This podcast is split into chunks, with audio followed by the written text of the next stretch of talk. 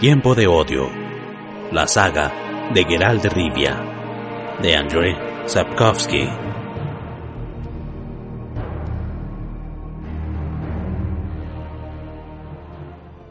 Capítulo segundo. Decir que la conocí sería una exageración. Pienso que, excepto el brujo y la hechicera, nadie la conoció de verdad jamás. Cuando la vi por primera vez, no me causó especial impresión, incluso pese a las extraordinarias circunstancias que lo acompañaron. Sé de algunos que han afirmado que al instante, a primera vista, percibieron el hálito de la muerte que seguía a esta muchacha. A mí, sin embargo, me pareció completamente normal. Y ya por entonces sabía yo que no era normal. Por eso me esforcé en mirar, descubrir, percibir lo extraordinario en ella. Pero nada vi y nada percibí. Nada que pudiera haber sido señal, presentimiento ni profecía de los trágicos acontecimientos posteriores, aquellos de los que fue causa y aquellos que ella misma provocó. Gaskier, medio siglo de poesía.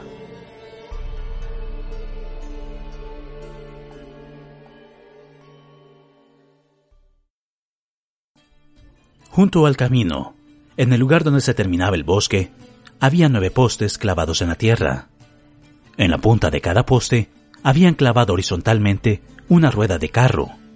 Sobre las ruedas se arremolinaban los cuervos y las cornejas, picoteando y arañando los cadáveres que estaban atados a los aros y los cubos.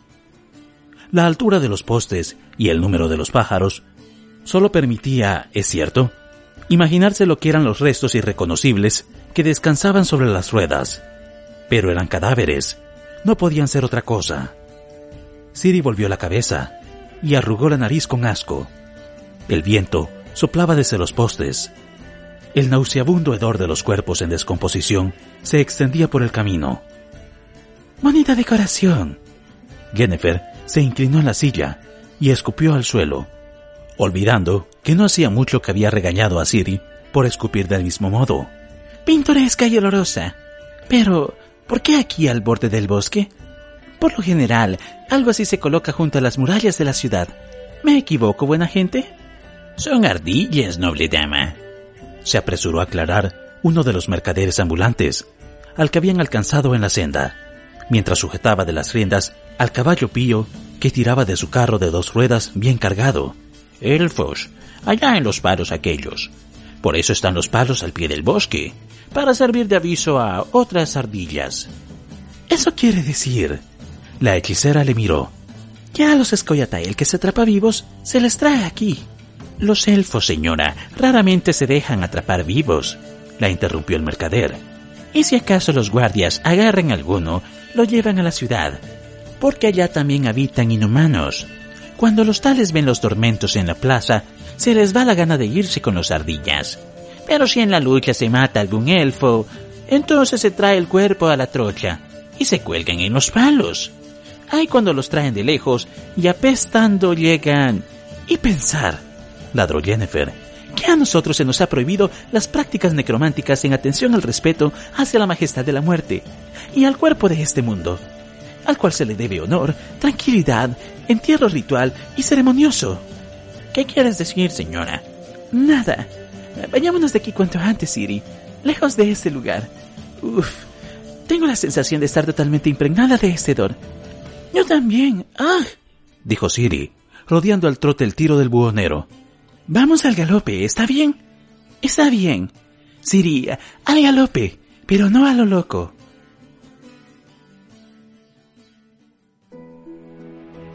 Pronto tuvieron la ciudad a la vista, grande, rodeada de murallas, erizada con torres, con tejados picudos y brillantes. Y al otro lado de la ciudad se veía el mar, verdoso, reluciendo bajo los rayos del sol de la mañana, salpicado acá y allá de las manchas blancas de los veleros. Siri detuvo al caballo al borde de un despeñadero arenoso. Se puso de pie sobre los estribos. Aspiró ávidamente el aire y el perfume. Gors dijo Jennifer, acercándose y poniéndose a su lado. Por fin hemos llegado. Volvamos al camino. En el camino real, se pusieron de nuevo a galope ligero, dejando tras de sí a unos cuantos tiros de bueyes y a algunos caminantes que llevaban a la espalda atos de leña. Cuando sobrepasaron a todos y se quedaron a solas, la hechicera redujo el paso y detuvo con un gesto a Siri. Acércate, dijo. Más cerca. Toma las riendas y conduce mi caballo. Necesito las dos manos. ¿Para qué? Ya te he pedido que tomes las riendas. Jennifer sacó de las alforjas un espejito de plata. Lo limpió, después de lo cual pronunció un encantamiento. El espejito se escapó de sus dedos, se alzó y quedó colgado sobre el cuello del caballo, justo enfrente del rostro de la hechicera. Siri dio un suspiro de admiración. Se pasó la lengua por los labios. La hechicera extrajo de las alforjas un peine, se quitó la boina y durante los siguientes minutos se estuvo peinando enérgicamente el cabello. Siri mantuvo silencio. Sabía que mientras Jennifer se peinaba los cabellos, no le estaba permitido molestarla ni distraerla. El pintoresco y aparentemente descuidado desorden de sus rizos abundantes y retorcidos se conformaba como resultado de largos intentos y precisaba de no pocos esfuerzos. La hechicera echó otra vez manos a las alforjas, se puso en las orejas unos pendientes de brillantes y unos brazaletes en ambas muñecas. Se quitó el pañuelo del cuello y se desabotonó la blusa para descubrir el cuello y el terciopelo negro adornado con una estrella de obsidiana. ¡Ja! Siri no aguantó más. Sé por qué lo haces. Quieres parecer guapa porque vamos a la ciudad. ¿Lo he adivinado? Lo has adivinado. ¿Y yo? ¿Qué pasa contigo? También quiero parecer guapa. Me voy a peinar. Ponte la boina, dijo Jennifer con aspereza, todavía mirando al espejo que colgaba por entre las orejas del caballo. En el mismo sitio en el que estaba. Y guárdate los cabellos por debajo. Siri resopló con rabia, pero obedeció inmediatamente. Ya hacía tiempo que había aprendido a diferenciar los colores y los tonos de voz de la hechicera. Sabía cuándo se podía intentar discutir y cuándo no. Jennifer, una vez terminó de colocarse los rizos sobre la frente, sacó de las alforjas un pequeño frasquito de cristal verde. Siri, dijo con una voz suave, viajamos de incógnito y el viaje todavía no ha terminado. Por eso, tienes que esconder tus cabellos bajo la boina. En cada puerta de la ciudad hay personas a las que se les paga para que observen meticulosa y cuidadosamente a los viajeros. ¿Comprendes? No, repuso Siri con descaro, mientras tiraba de las riendas del cemental negro de la hechicera. Te has arreglado de tal modo que a los mirones de las puertas se le van a saltar los ojos. Vaya un camuflaje. La ciudad a cuyas puertas nos acercamos, sonrió Jennifer, es Gorsvelen. Yo no tengo por qué camuflarme en Gorsvelen. E incluso diría que al contrario. Contigo es otra cosa. A ti no debes recordar de nadie. Los que te miren también me verán a mí. La hechicera destapó el tarrito, del que se escapó un olor a lilas y grosellas. Introdujo el dedo índice en el tarrito y luego se echó un poquito de su contenido bajo los ojos. Dudo, dijo, todavía sonriendo enigmáticamente. Que nadie te preste atención.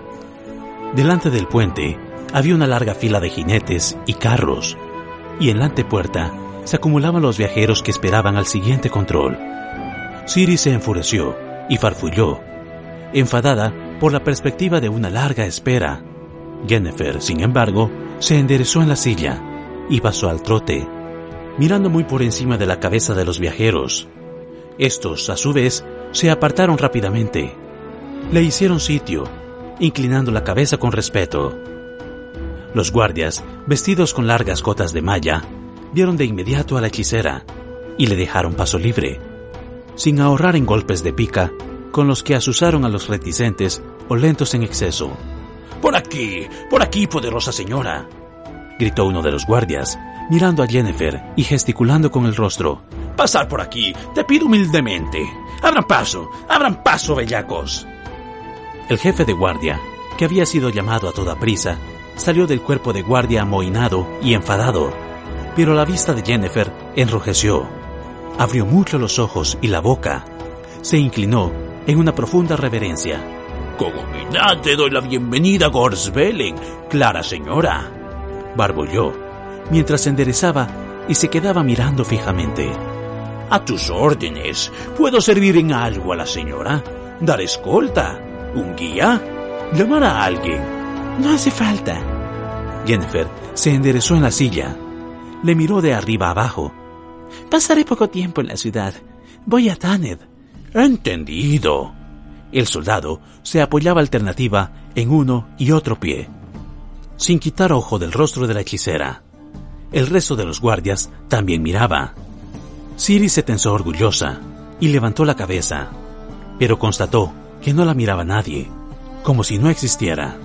Entendido, repitió el jefe de la guardia. A Tanner, sí, al Congreso. Entendido, se entiende. Entonces, les deseo. Gracias.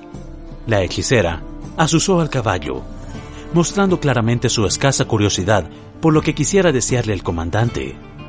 Siri se apresuró a seguirla.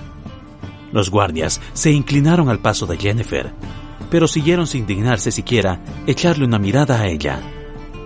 Ni siquiera te han preguntado el nombre, murmuró, alcanzando a Jennifer y dirigiendo con cuidado el caballo por entre las rodadas marcadas en el barro de la calle.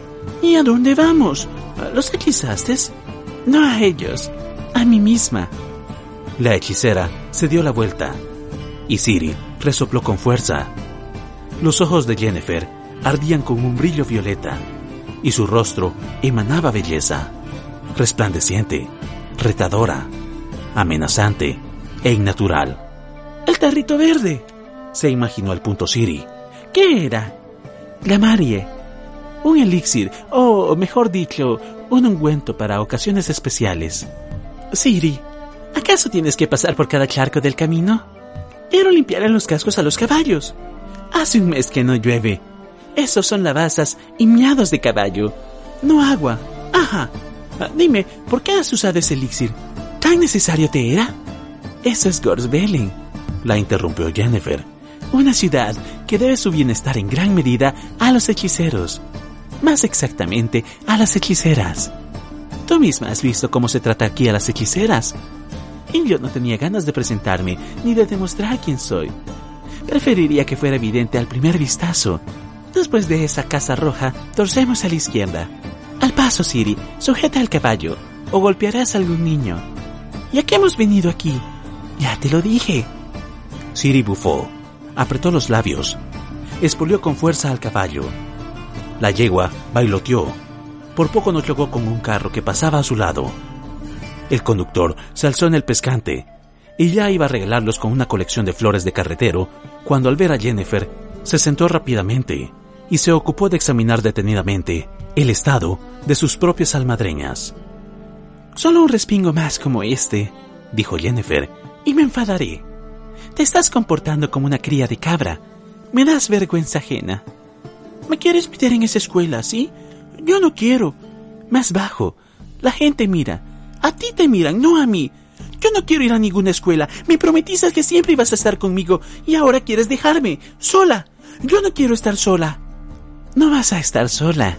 En la escuela hay muchas jóvenes de tu edad. Tendrás muchas amigas. No quiero amigas. Quiero estar contigo y con...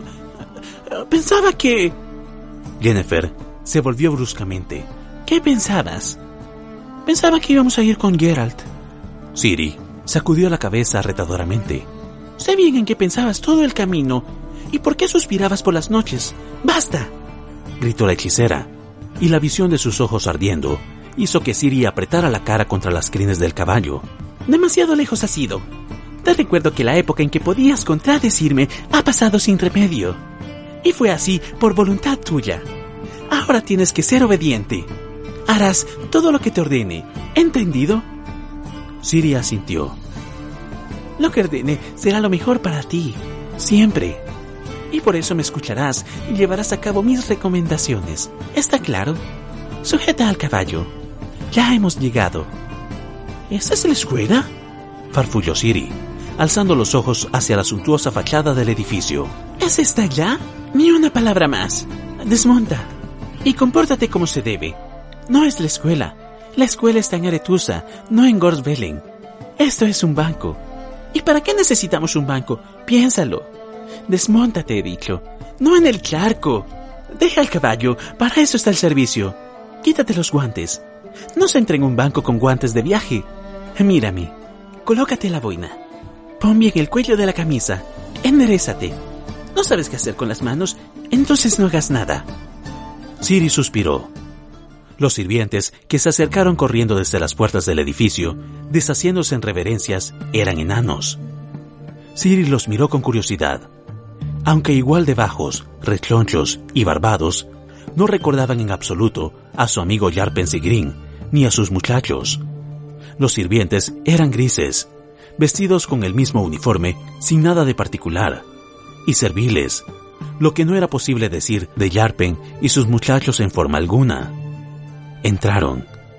El elixir mágico seguía funcionando, así que la aparición de Jennifer provocó inmediatamente una gran alteración, carreras, reverencias, más bienvenidas humilladas y declaraciones de estar presos a servir, cuyo final lo marcó solo la aparición de un enano imposiblemente gordo, ricamente vestido y de barbas blancas. Estimada Jennifer, bramó el enano, haciendo balancear una cadena de oro que colgaba de su potente cuello, bastante por debajo de la barba blanca. ¡Vaya una sorpresa! ¡Qué honor! Por favor, por favor, al despacho. Y ustedes, no se queden quietos, no miren. Al trabajo, al abaco. Wilfly, ahora mismo una botella de Castel de Neuf. Al despacho, cosecha de... La... Tú ya sabes de qué cosecha. Vivo, en marcha. Permite, permite, Jennifer. Una verdadera alegría el verte. Tienes un aspecto... Ah, la leche, que quita el aliento. Tú tampoco te mantienes mal, Giancardi. Sonrió la hechicera. Seguro. Por favor, ven conmigo al despacho. Pero no, no, las señoras por delante. Conoces el camino, Jennifer. El despacho estaba oscuro y agradablemente fresco. En el aire había un perfume que Siri recordaba de la torre de escriba de Harry, el perfume a encausto, pergamino y polvo cubriendo muebles de roble, tapices de las paredes y antiguos libros. Siéntese, por favor. El banquero apartó de la mesa un pesado sillón para Jennifer. Lanzó a Siri una mirada curiosa. Mmm. Dale algún libro, Molnar, dijo descuidadamente la hechicera, al observar la mirada. A ella le encantan los libros. Que se sienta al borde de la mesa y no molestará. ¿Verdad, Siri? Siri no encontró que responder tuviera algún sentido. Libros. El enano se puso a ello, acercándose a una cómoda. Ya tenemos aquí. Oh, oh, el libro de entradas y salidas. Ah, no, ese no. Aranceles y pagos portuarios. No, tampoco. ¿Créditos y reembolsos? No. ¿Y qué hace este aquí? El diablo lo sabe. Pero creo que será perfecto. Toma, muchacha. El libro llevaba el título Physiologius y era bastante viejo y destrozado. Siri abrió la portada con mucho cuidado y pasó algunas páginas. La obra le interesó de inmediato, porque trataba de enigmáticas bestias y monstruos, y estaba llena de dibujos. Durante unos cuantos minutos se afanó en compartir su interés entre el libro y la conversación de la hechicera y el enano. ¿Tienes alguna carta para mí, Molnar? No. El banquero sirvió vino a Jennifer y a sí mismo. No ha venido nueva alguna. La última hace un mes. Te la mandé de la forma establecida. La recibí. Gracias. Y por casualidad, ¿alguien se ha interesado por esas cartas? Aquí no. Sonrió Molnar Giancardi. Pero disparas a la diana correcta, querida mía. El banco de los Vivaldi me informó en secreto de que intentaron seguir la pista a las cartas. Su filial en Bergerberg descubrió un intento de seguir las operaciones de tu cuenta privada. Uno de los empleados resultó no ser leal. El enano se interrumpió. Miró a la hechicera por debajo de sus pobladas cejas. Siri aguzó el oído. Jennifer guardó silencio, jugueteando con su estrella de obsidiana. Vivaldi, continuó el banquero, bajando la voz, no pudo o no quiso realizar investigaciones en este asunto. El escribano desleal y dispuesto a venderse se cayó a un foso cuando iba borracho y se ahogó. Un desgraciado accidente, una pena. Demasiado rápido, demasiado a la ligera. No hay mal que cien años dure. La hechicera infló los labios. Yo sé a quién le interesan mis cartas y mi cuenta.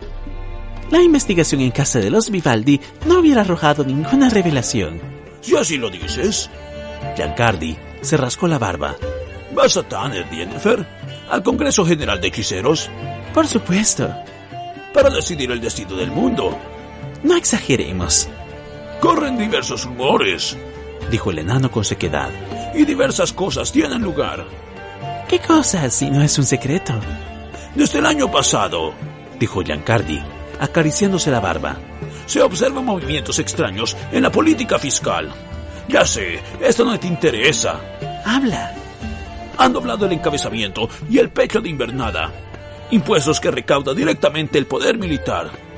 Todos los mercaderes y empresarios tienen que pagar a la hacienda real, además el llamado diezmo de céntimo, un impuesto completamente nuevo, un céntimo por cada noble obtenido. Enanos, gnomos, elfos y medianos pagan también más encabezamiento y contribución. Si llevan a cabo actividad mercantil o industrial, están además obligados a pagar un donativo obligatorio inhumano, que alcanza un 10%. De este modo, entrego a la hacienda más del 60% de mis beneficios. Mi banco, incluyendo todas sus filiales, da a los cuatro reinos 600 haces al año. Para que lo sepas, esto significa casi tres veces más de lo que un duque o conde acaudalado de un reino muy poderoso paga como cuarto. ¿No se carga a los humanos con donativos para el ejército? No, solo pagan encabezamiento y pecho de invernada.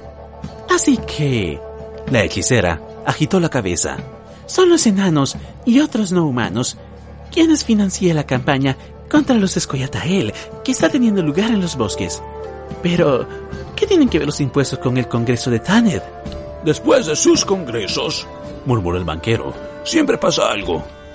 Esta vez tengo la esperanza de que sea al contrario. Cuento con que su Congreso consiga que deje de pasar. Estaría muy contento si, por ejemplo, se detuviera esa extraña subida de precios. Habla más claro. El enano se estiró en el sillón y colocó los dedos sobre la tripa, cubierta por la barba. Hace ya unos cuantos años que trabajo en esto, dijo. Lo suficiente como para saber relacionar ciertos movimientos de precios con algunos hechos. Y últimamente ha subido mucho el precio de las piedras preciosas, porque hay demanda. Se cambia dinero líquido en joyas para evitar pérdidas debidas a los vaivenes de los cursos y paridades de las monedas. También, las piedras además tienen una gran ventaja. Un saco de brillantes de algunas uncías de peso que caben en un bolsillo responden al valor de unos 50 haces. Mientras que con tal suma en monedas pesa 25 libras y ocupa un montón de bolsas. Con un saco en el bolsillo se escapa bastante más deprisa que con una bolsa en los brazos. Y se tienen las dos manos libres, lo que no carece de importancia. En una mano se puede llevar a la mujer, con la otra, si fuera necesario, se le puede dar un golpe a cualquiera. Siri soltó una carcajada sorda, pero Jennifer inmediatamente la hizo callar con una mirada amenazadora. Así que... alzó la cabeza. Hay algunos que preparan la huida de antemano. ¿Y a dónde, por curiosidad? Lo más cotizado es el lejano norte. Heimfors, Kovir, Povis. Primero, porque de verdad están lejos. Y segundo, porque esos países son neutrales y tienen buenas relaciones con Nilfgaard. Entiendo. De los labios de la hechicera no había desaparecido una sonrisa maligna. Así que brillantes al bolsillo, mujer de la mano, y al norte... ¿No es un poco pronto? Ah, no importa. ¿Qué más está encareciendo, Molnar? Los botes. ¿Qué? Botes, repitió el enano, y sonrió. Todos los constructores de navíos de la costa están produciendo botes por encargo de los aposentadores del ejército del rey Foltes. Los aposentadores pagan bien y realizan constantemente nuevos encargos. Si tienes algún capital libre, Jennifer, invierte en barcos. Un negocio redondo. Produces canoas de cañas y cortezas. Presentas una factura por una barcaza de pino de primera clase. La diferencia te la partes a medias con el aposentador. No bromees, Giancardi. Di, ¿de qué se trata? Esos botes, dijo con desgana el banquero, mirando al techo. Son transportados al sur, a Soden y Bruje, a Yaruga. Pero por lo que sé, no se les usa para pescar peces en el río. se los esconde en los bosques de la orilla derecha. Al parecer, el ejército realiza maniobras durante horas para ejercitar cómo subirse y bajarse de ellos. Por el momento, en secano. Ajá. Jennifer movió los labios. Pero, ¿por qué algunos tienen tanta prisa en irse al norte? El Yaruga está al sur. Existe el fundado temor, murmuró el enano, mirando a Siri, de que el emperador Emir Barem Reis no va a estar muy satisfecho con la noticia de que los mencionados botes han sido lanzados al agua. Hay quien afirma que tales jueguecitos acuáticos pueden hacer enfadar a Emir. Y entonces, lo mejor es estar lo más lejos posible de la frontera nilfgaardiana. Carajo, por lo menos hasta la cosecha. Cuando pase la cosecha, respiraré con alivio. Si ha de pasar algo, será antes de la cosecha. El grano estará en los pósitos, dijo Jennifer lentamente. Así es. A los caballos les es difícil pastar en los rastrojos, y una fortaleza con los pósitos llenos ha de sitiarse muy largo. El tiempo está de parte de los campesinos y la cosecha promete no ser mala. Si el tiempo es, como se ve, hermoso, luce el sol, el buey espera que crezca la hierba y el Yaruga en el Dolangra es muy llano. Es fácil cruzarlo, en ambos sentidos. ¿Por qué Dolangra? Tengo la esperanza. El banquero se acarició la barba, taladrando a la hechicera con una aguda mirada. ¿De que puedo confiar en ti? Siempre has podido hacerlo, Giancardi, y nada ha cambiado. Dolangra, dijo el banquero con lentitud. Es Lidia y Aedirn, que son aliados militares de Temeria. No pensarás que Foltes, que compra los botes, planea usarlos él mismo. No, dijo despacio la hechicera.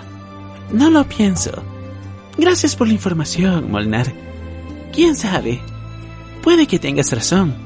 Seremos capaces en el Congreso de influir sobre la suerte del mundo y los seres humanos. No te olvides de los enanos, bufó Giancardi, ni de sus bancos.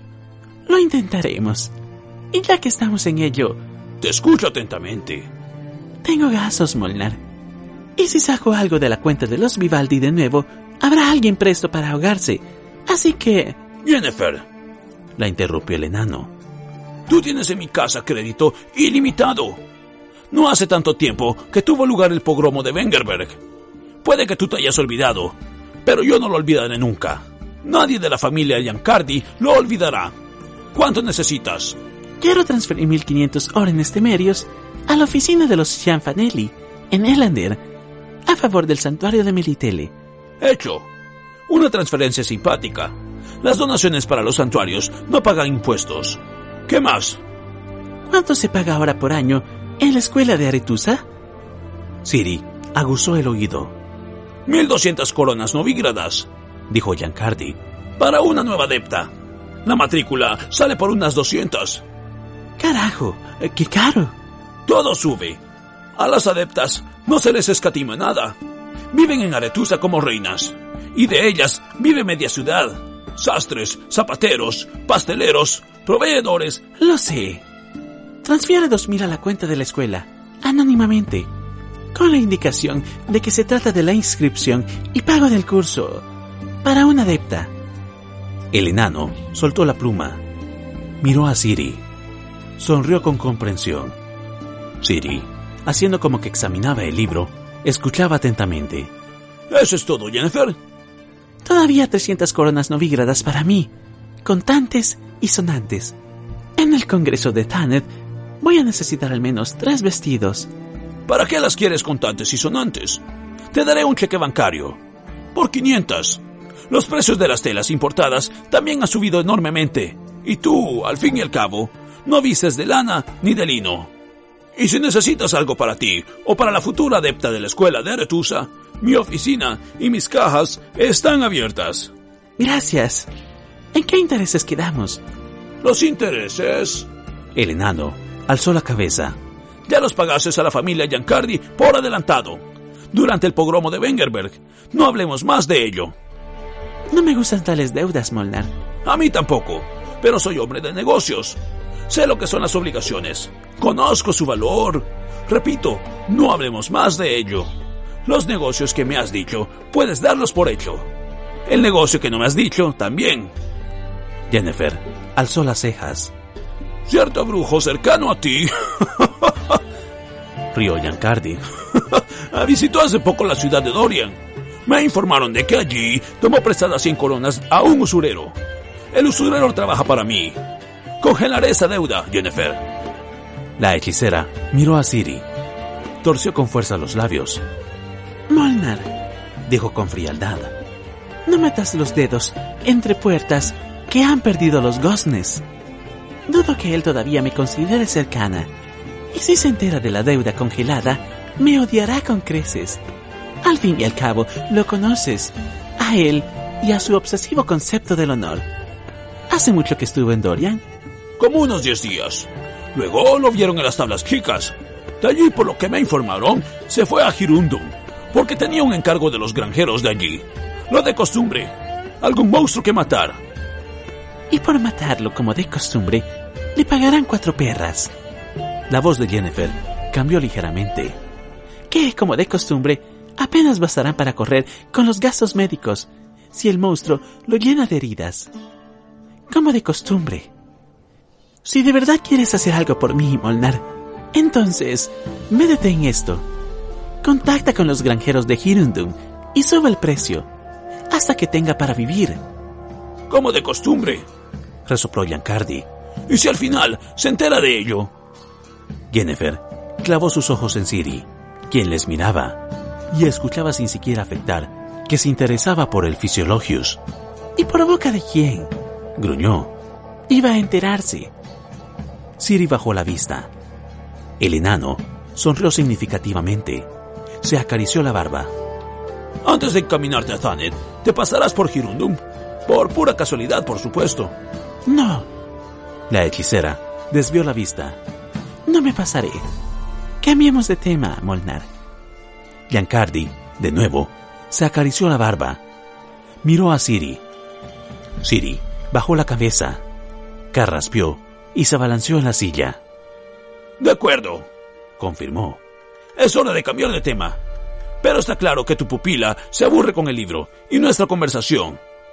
Y lo que quería hablar contigo ahora, sospecho, le aburrirá aún más. La suerte del mundo. La suerte de los enanos de este mundo.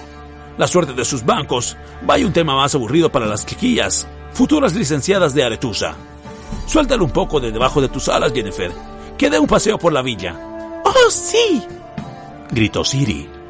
La hechicera se enfureció y ya abría la boca para protestar, cuando de pronto cambió de intenciones. Siri no estaba segura, pero le parecía que sobre esta decisión había ejercido su influencia un leve guiño que había acompañado la propuesta del banquero. Que la muchacha eche un vistazo a las maravillosas de esta antiquísima villa, Gorsvelen, añadió Giancardi con una amplia sonrisa. Le corresponde un poco de libertad antes de Aretusa. Y nosotros aquí todavía hablaremos un poco sobre ciertos asuntos uh, personales. No, no propongo que la joven vaya sola, aunque esa ciudad es una ciudad segura. Le daré compañía y protección. Uno de mis escribanos más jóvenes. Perdona, Molnar. Jennifer no correspondió a su sonrisa. Pero no me parece a mí que en esos tiempos que corren, incluso en una ciudad segura, la compañía de un enano ni siquiera se me ha pasado por la cabeza. Se enfadó Giancardi. Que fuera un enano. El escribano del que hablo es el hijo de un respetado mercader. Hombre con, por así decirlo, todo lo que hay que tener. ¿Piensas que solo doy trabajo a enanos? Oye, Wilfly, tráeme acá a Fabio. Al punto. Siri. La hechicera se acercó a ella. Se inclinó levemente. Pero sin hacer ninguna tontería de la que luego tenga que avergonzarme. Y con el escribano, la lengua quieta, ¿entiendes? Prométeme que vas a tener cuidado con hechos y palabras. No digas que sí con la cabeza. Una promesa ha de hacerse en voz alta. Lo prometo, doña Jennifer. Mira de vez en cuando al sol. A mediodía te vuelves, puntualmente. Y si no, no creo que nadie te reconozca. Pero si vieras que alguien te mira demasiado... La hechicera echó mano al bolsillo. Extrajo una crisoprasa cubierta de runas y bruñida en forma de clepsidra. Guárdalo en tu bolsa. No lo pierdas. En caso de necesidad, eh, ¿lo recuerdas el hechizo? Pero discretamente. La activación produce un fuerte eco y el amuleto al funcionar provoca una onda. Si hubiera alguien cerca sensibilizado hacia la magia, te pondrías al descubierto en vez de ocultarte. Ajá, toma también, por si te apeteciera comprarte algo. Gracias, doña Jennifer. Siri guardó el amuleto y las monedas en la bolsa. Miró con curiosidad al joven que entraba apresurado al despacho. El joven era pecoso. Los ondulados cabellos castaños le caían sobre el alto cuello del uniforme gris de escribano. Fabio Sach, presentó Giancardi. El muchacho se inclinó cortésmente.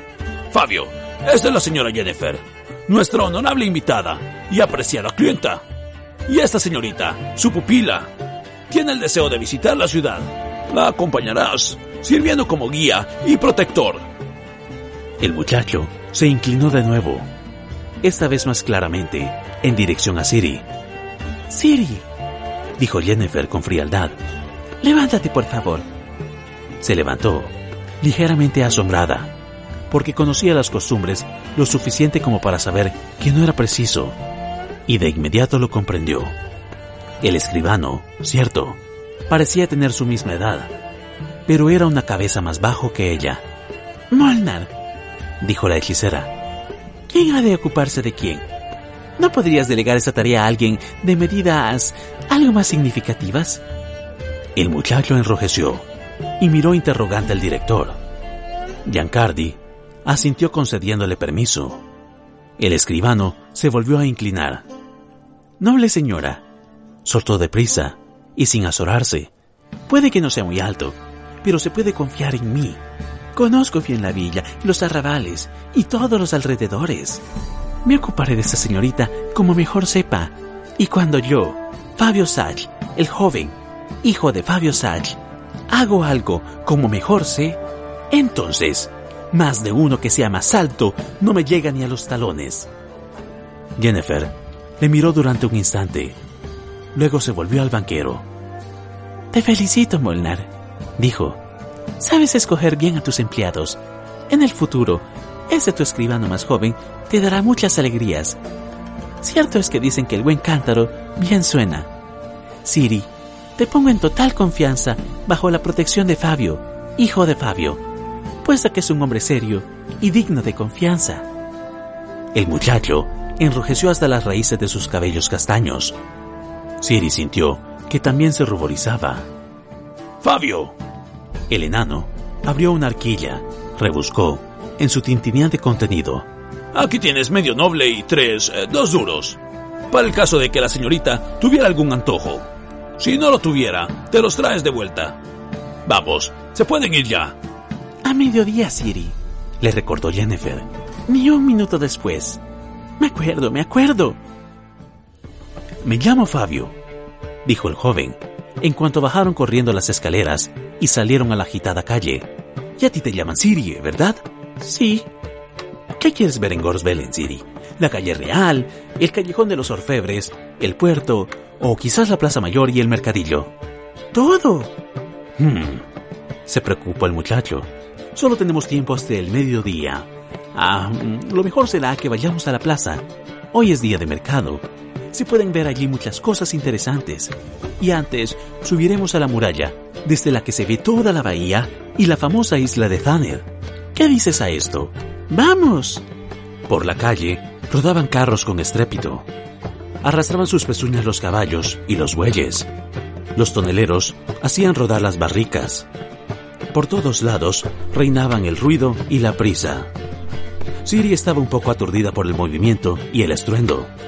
Se caía torpemente de la acera de madera y se metía hasta los tobillos en el barro y el estiércol. Fabio la quiso agarrar de los hombros, pero ella se soltó. Sé andar sola. Ah, bueno, sí, pues andemos.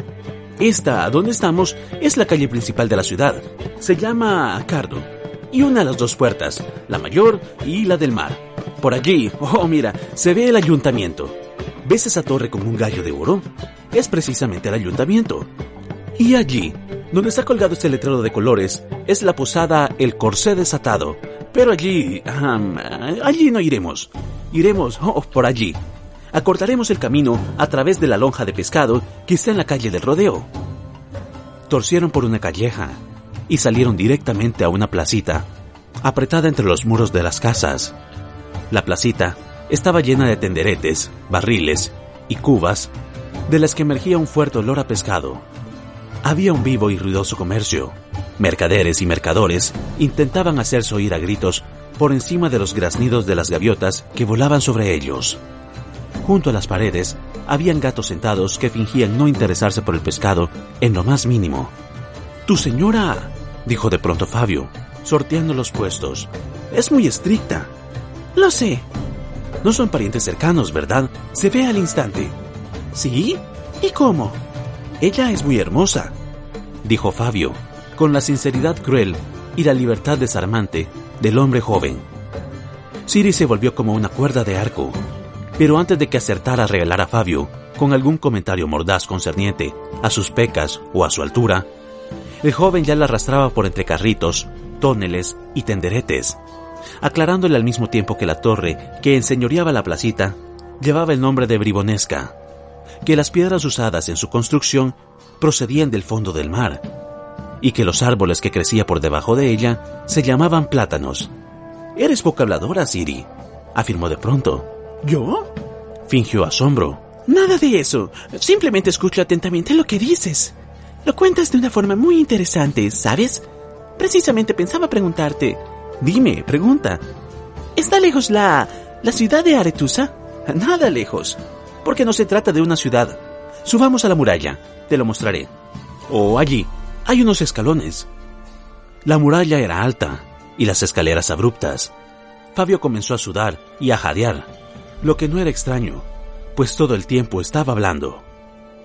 Siri se enteró de que la muralla que rodeaba la villa de Gorsvelling era una obra moderna, mucho más que la propia ciudad, que había sido construida todavía por los elfos, que tenía 35 pies de altura y que se trata del así llamado muro de Opus Quadratum, hecho de piedra labrada y no de ladrillos cocidos, porque tal material es más resistente a los golpes de ariete. En la cumbre les recibió y les envolvió un refrescante viento marino. Siri lo aspiró con alegría, después del aire denso y viciado de la ciudad. Apoyó los codos en las barandas de la muralla y miró desde lo alto al puerto, que estaba lleno de velas. ¿Qué es eso, Fabio? Esa montaña. La isla de Thaned. La isla parecía estar muy cerca, y no parecía una isla. Tenía el aspecto de un gigantesco poste de piedra clavado en el fondo del mar. Un gran sigurat rodeado de un camino en espiral, escaleras en zigzag y terrazas. Las terrazas verdegueaban de arboledas y jardines, y desde lo verde, clavadas en las rocas como nidos de golondrinas, se elevaban esbeltas torres y cúpulas decoradas, complejos de edificios ornamentados y rodeados de galerías. Aquellos edificios no parecían haber sido construidos. Daba la sensación de que los había tallado en las laderas de aquella montaña marina.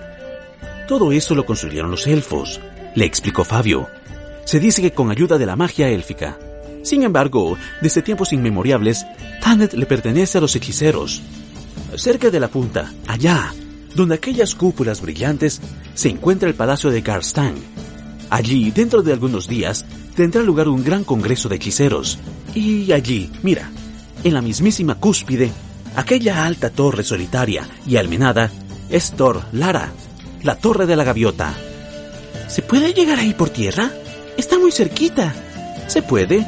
Hay un puente que enlaza la orilla de la bahía con la isla. No lo vemos porque lo esconden los árboles. ¿Ves esas tejas rojas al pie de la montaña? Es el Palacio de Loxia. Allí conduce el puente.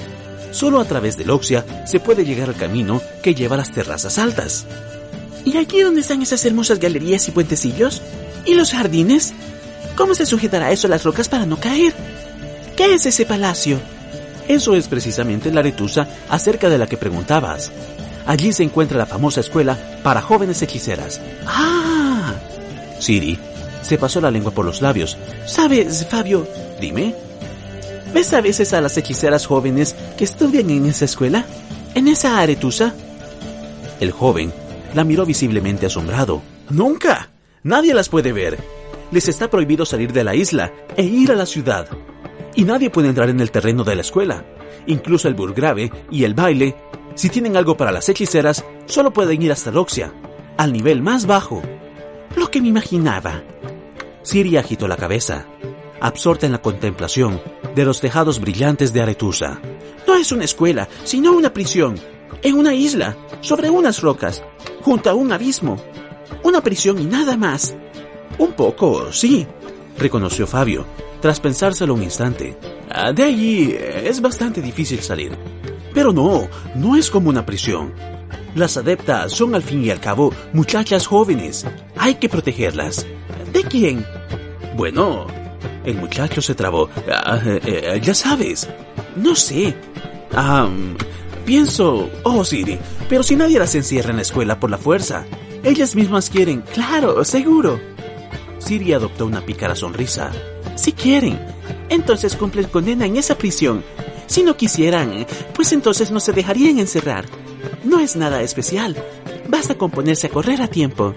Antes de estar allí, porque después puede ser difícil. ¿El qué? ¿Escapar? ¿Y a dónde tendrían ellas que? Ellas. Te interrumpió. Seguro que no tenían a dónde. Las pobres. Fabio, ¿dónde está la ciudad de Irundun? El muchacho la miró sorprendido. Girundo no es una ciudad, dijo. Es una enorme granja. Allí hay huertos y jardines que producen suficiente verduras y frutas para todas las ciudades de los alrededores. También tiene estanques en los que se crían carpas y otros peces. ¿Cómo está de lejos Girundum de aquí? ¿En qué dirección? Enséñamelo. ¿Y por qué quieres saberlo? Enséñamelo, te digo. ¿Ves ese camino que se dirige hacia el oeste? Allí, donde están aquellos carros. Por él se va a Girundum. Son como unas 15 millas, todo el tiempo por el bosque. 15 millas, repitió Siri. No está lejos, si se tiene un buen caballo. Gracias, Fabio. ¿Por qué me das las gracias? No importa. Ahora llévame al mercado. Me lo prometiste. Vamos. Tales apreturas y bullicio, como reinaban en la plaza de Gorsbelling, Siri no había visto nunca. La ruidosa lonja de pescado, por la que no hacía mucho que habían pasado, daba la sensación de ser un templo silencioso, si se le comparaba con la plaza. La plaza era en verdad gigantesca, y pese a ello, le parecía que como mucho iban a poder mirar de lejos, porque no se podía ni siquiera soñar con llegarse al terreno del mercado. Fabio, sin embargo, se introdujo con decisión entre la multitud arremolinada, llevándola de la mano. Los vendedores gritaban que se las pelaban. Los compradores gritaban todavía más. Los niños extraviados entre la multitud aullaban y se lamentaban. Las vacas bramaban, las ovejas balaban, los patos parpaban y las gallinas cacareaban. Los artesanos enanos golpeaban obstinadamente con sus martillos en alguna chapa, y cuando dejaban de martillar para beber algo, comenzaban a maldecir de modo atroz. Desde algunos puntos de la plaza llegaba el sonido de los caramillos, los rabeles y los címbalos. Por lo visto, los vagabundos y los musicantes interpretaban sus piezas. Para colmo de males, algún ciego entre la muchedumbre le daba incansable a una trompeta de lata. Con seguridad, no era músico. Siri dio un salto ante el trote salvaje de un cerdo que gritaba agudamente y cayó sobre una jaula con gallinas. Tropezando, dio con algo que era blando y maullaba. Retrocedió y por un pelo no encontró bajo las pezuñas de un animal enorme, apestoso, asqueroso y amenazador que iba empujando a la gente con sus velludos costados. ¿Qué, qué era eso? tartamudeó, mientras intentaba guardar el equilibrio. ¿Fabio? Un camello. No tengas miedo. No tengo miedo. ¡Qué tontería! Miró curiosa a su alrededor. Contempló el trabajo de los medianos, que producían a ojos del público unas taraseadas botas de piel de cabra. Se entusiasmó con unas hermosas muñecas que ofrecían en un puesto una pareja de medioelfos. Examinó artículos de malaquita y jaspe, que tenían a la venta un gnomo sombrío y gruñón. Repasó con interés y conocimiento de causa las espadas de un taller de armería. Observó a una joven que estaba trenzando cestas de mimbres y llegó a la conclusión de que no hay nada peor que el trabajo. El soplador de trompetas dejó de tocar. Seguramente alguien lo había matado. ¿Qué es lo que huele tan deliciosamente? Buñuelos. Fabio acarició su bolsa. ¿Tienes el antojo de comer uno? Tengo el antojo de comer dos. El vendedor le dio tres buñuelos. Tomó el duro y les devolvió cuatro reales de los que partió uno por la mitad. Siri, recobrando poco a poco el aplomo, contempló la operación de partición mientras devoraba ávidamente su primer buñuelo. ¿De esto? preguntó, comenzando con el segundo. ¿Procede el refrán? ¿No vales ni un real? Sí. Fabio se tragó su buñuelo, puesto que no hay moneda más pequeña que el real. ¿Acaso en tu tierra no se usan medios reales? No. Siri se chupó los dedos. En mi tierra se usaban ducados de oro. Además, toda esa partición no ha tenido sentido, ni era necesaria. ¿Por qué? Porque tengo el antojo de comerme un tercer buñuelo. Los buñuelos, rellenos de mermelada de ciruela, actuaron como elixir milagroso. Siri cobró buen humor, y la tumultuosa plaza dejó de molestar, y comenzó incluso a gustarle. No permitió ya que Fabio la arrastrara, sino que ella se lo llevó a él hacia la mayor baraunda, hacia el lugar desde el que alguien declamaba algo, subido sobre una tribuna improvisada con barriles. El orador era un envejecido gordito. Por su cabeza afeitada y su sotana gris, Siri reconoció en él a un sacerdote errante. Ya había visto otros así. A veces visitaban el santuario de Meritele en Elander. La madre Neneke nunca se refería a ellos de otra forma que no fuera esos idiotas fanáticos. ¡Una sola ley en el mundo! gritaba el gordo sacerdote. La ley divina. Toda la naturaleza está sometida a tal ley. Toda la tierra y todo lo que vive sobre la tierra. Y los hechizos y la magia son contrarios a esta ley. Malditos sean los hechiceros, y cercano está el día de la ira, en el que el fuego celestial destruirá su blasfema isla. Caerán entonces los muros de Loxia, Aretusa y Garstan, detrás de los cuales se reúnen esos paganos para realizar sus maquinaciones. Caerán esos muros. Y su puta madre. Habrá que volverlos a levantar. Murmuró un criado de mulas, vestido con una bata manchada de cal. Les comino, gentes piadosas y de bien. Gritaba el sacerdote. A que no creas a los hechiceros. No se tornen a ellos, ni en busca de consejo, ni competición alguna. No se dejen atrapar en su gallarda figura, ni en su hablar fluido, porque en verdad les digo que los tales hechiceros son como sepulcros blanqueados, que de fuera a la verdad se muestran hermosos, mas de dentro están llenos de huesos de muertos y de toda suciedad. ¿Han visto? dijo una moza joven, con un cestillo lleno de zanahorias. ¿Cómo se le infla la boca? Berrea contra los magos, pues los envidia. Y eso es todo. Cierto, se arrimó el mulero. El mismo. Míralo. Tiene una testa como un huevo. Y la tripa le cuelga por bajo de las rodillas. Y en contra, las hechiceras son hermosas, ni gordas, ni calborotas. Las hechiceras, ja, son la hermosura misma. Puesto que al diablo el alma por la hermosura vendieron. Gritó un personaje bajito, con un martillo de zapatero en el cinturón. Tontunas cambiasuelas. Si no fuera por las buenas dueñas de Aretusa, hace tiempo que te hubieras ido, ya con el atillo al hombro. Gracias a ellas, tienes algo que hincarle el diente. Fabio arrastró a Siri, tirándola de las mangas. De nuevo, se sumergieron entre la multitud, que los condujo en dirección al centro de la plaza. Escucharon el golpear de los tambores y roncos gritos que llamaban a guardar silencio. La multitud no tenía pensado callarse, pero a quien gritaba desde un tablado de madera no le molestaba aquello. Tenía una voz poderosa y ejercitada, y sabía hacer uso de ella. Se hace saber, gritó, mientras desenrollaba un rollo de pergamino, que Hugo Ansbach, de familia de Mediano, está fuera de la ley, pues a los malvados elfos que son nombrados ardillas, en su casa, cama y cobijo diera. Y lo mismo Justin Ingvark, herrero, de familia de Nano, que a los citados bribones forjara puntas de flechas. A ambos dos, el burgrave su rastro pregona, y perseguirles manda. Quien los atrape obtendrá de galardón 50 coronas en monedas. Y si alguno alimento o refugio les diera, será pregonado de cómplice suyo, y la misma pena que los tales les será dada. Y si en consejo o aldea fueran cogidos, todo el consejo o aldea habrá de pagar. ¿Cómo si hubiera? gritó alguien de entre la multitud. ¿Quién fuera a dar cobijo a un mediano? A sus alquerías ir a buscarlos y lo encontrarás. A todos ellos, los inhumanos y a la mazmorra. Al cadalso y no a la mazmorra. El pregonero siguió leyendo más anuncios del Burgrave y del Consejo del Burgo. Y Siri perdió el interés. Precisamente tenía la intención de escaparse de la multitud cuando de pronto sintió una mano sobre la nalga. Una mano nada casual, desvergonzada y a todas luces experimentada. La angostura aparecía, le impedía darse la vuelta, pero Siri había aprendido en caer Morgen cómo moverse en lugares en los que resulta difícil. Se dio vuelta, provocando un algo de confusión.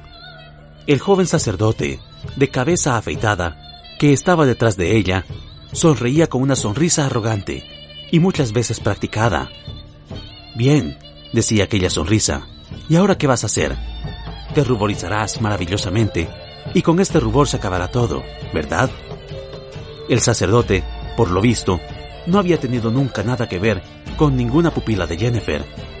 ¡Las manos en los bolsillos, soquete calvo! escupió Siri, palideciendo de rabia. Agárrate tu propio culo, tú, sepulcro blanqueado.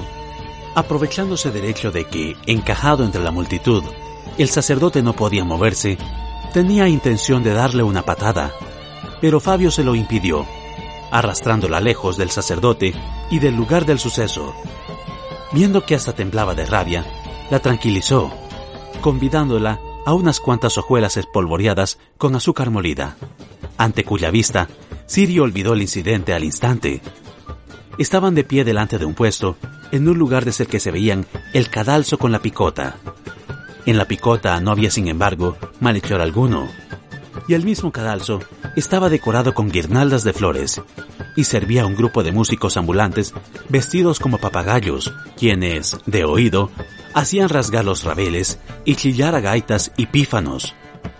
Una joven morena, vestida con una zamarra llena de lentejuelas, cantaba y bailaba, golpeteando una pandereta y taconeando alegremente con unas pequeñas botas. Por el monte iba la maga. La mordieron las culebras. Todas las bichas murieron y allí solo quedó ella. La multitud, reunida en torno al cadalso, se moría de risa y seguía el ritmo con las palmas. El vendedor de hojuelas echó al aceite hirviendo una porción más. Fabio se chupó los dedos y tiró de la manga de Siri.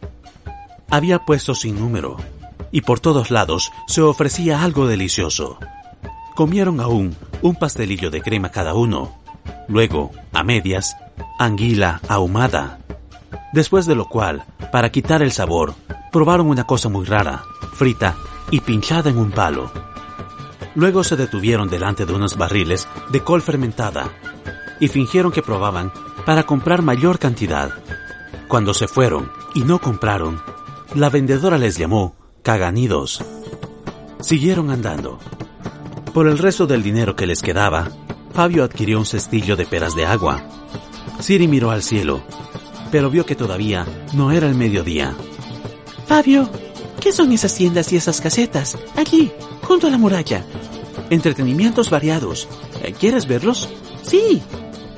Delante de la primera tienda de campaña había solamente hombres que cambiaban el peso de un pie a otro por la excitación. Les alcanzaba el sonido de una flauta que provenía del interior. Leña la negra. Siri leyó con dificultad el deformado letrero de la lona. Muestra durante el baile todos los secretos eh, de su cuerpo. Vaya tontería. ¿Qué secretos? Sigamos adelante, adelante. Fabio la esvolvió al tiempo, que se ruborizaba ligeramente. Oh, mira, eso es interesante. Aquí hay una divina que predice el futuro. Todavía me quedan dos reales. Eso basta. Estirar el dinero, refunfuñó Siri. Vale una predicción por dos reales. Para predecir hay que ser una profetisa. Profetizar es un gran talento. Incluso entre las hechiceras, como mucho, una de cada cien posee esa habilidad. A la más mayor de mis hermanas, se entrometió el joven.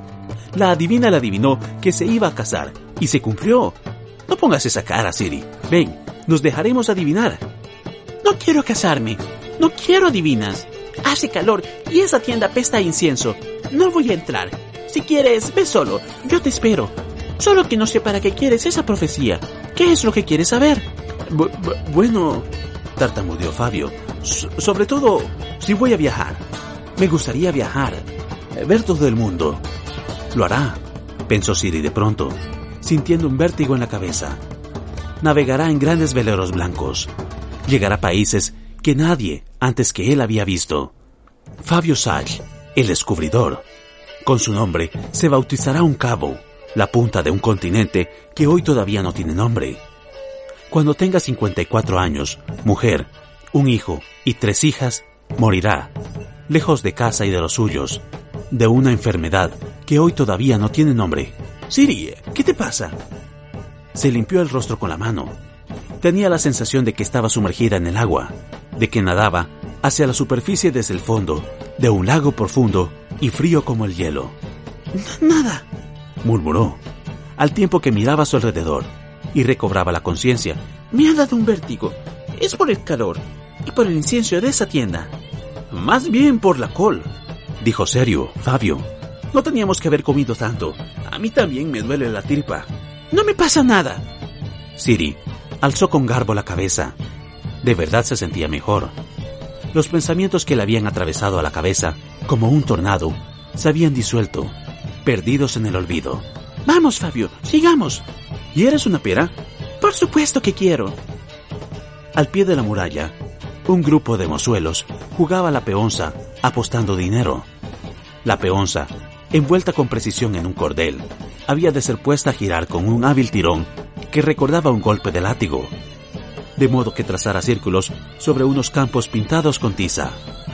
Siri había ganado siempre a la peonza, a todos los muchachos de Skellige también a todas las adeptas del santuario de Melitele, y estaba planteándose ya la idea de sumarse al juego y librarle a los bribones aquellos, no solo de sus monedas de real, sino hasta de sus pantalones remendados, cuando de pronto unos fuertes gritos llamaron su atención. Al mismo final de la fila de tiendas y casetas, apretado contra la muralla y las escaleras de piedra, había un extraño cercado semicircular, formado por unas lonas extendidas entre unos larguísimos varales. Entre dos de los varales había una entrada que taponaba un hombre alto y picado de viruelas, vestido con unos pantalones cosidos y rayados, metidos dentro de unas botas marineras. Delante de él se amontonaba un grupo de personas. Tras arrojar en la mano del picado unas monedas, las personas iban desapareciendo de una en una detrás de la lona. El picado ponía el dinero en un sedazo de buen tamaño, que hacía tintinear, al tiempo que gritaba roncamente. Vengan acá, buena gente, vengan acá. Con sus propios ojos verán al ser más repugnante que los dioses crearon. Horror y terror. Un basilisco vivo. El monstruo venenoso de los desiertos serricanos. El diablo encarnado. Un insaciable devorador de hombres. Jamás han visto un monstruo así, paisanos capturado recientemente, traído de ultramar en una carabela. Contemplen, contemplen un basilisco vivo y peligroso por sus propios ojos, porque algo así nunca más veréis en lugar alguno. Última oportunidad, aquí en mi tienda, solo por tres duros. Hembras con niños a dos duros. ¡Ah! dijo Siri, espantando una avispa de las peras. ¿Un basilisco? ¿Y vivo? Tengo que verlo. Hasta ahora solo lo había visto en dibujos. Vamos, Fabio. Ya no tengo dinero. Yo tengo. Pagaré por ti. Ven, sin miedo. Son seis. El picado miró a los reales que habían echado en el puño. Tres duros por cabeza. Más barato, solo hembras con niños.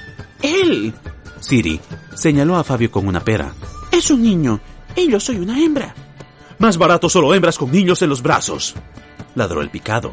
Vamos, echen dos duros más, mañosa señorita, o lárgate y deja pasar a los otros. ¡Aprisa, gente, aprisa! Solo tres sitios libres.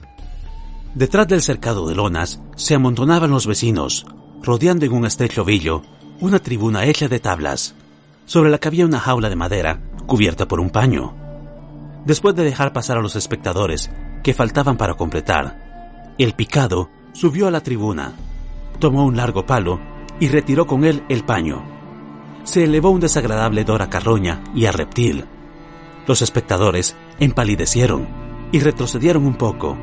Sean precavidos, buena gente, avisó el picado. No se acerquen demasiado, porque es peligroso.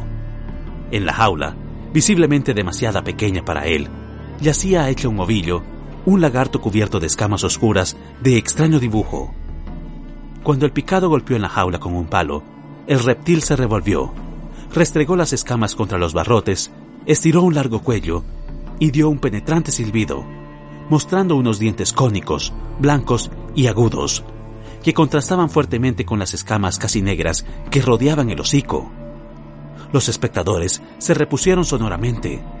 Se escucharon los penetrantes ladridos de un desgreñado perro, al que una mujer con aspecto de vendedora ambulante sujetaba en los brazos.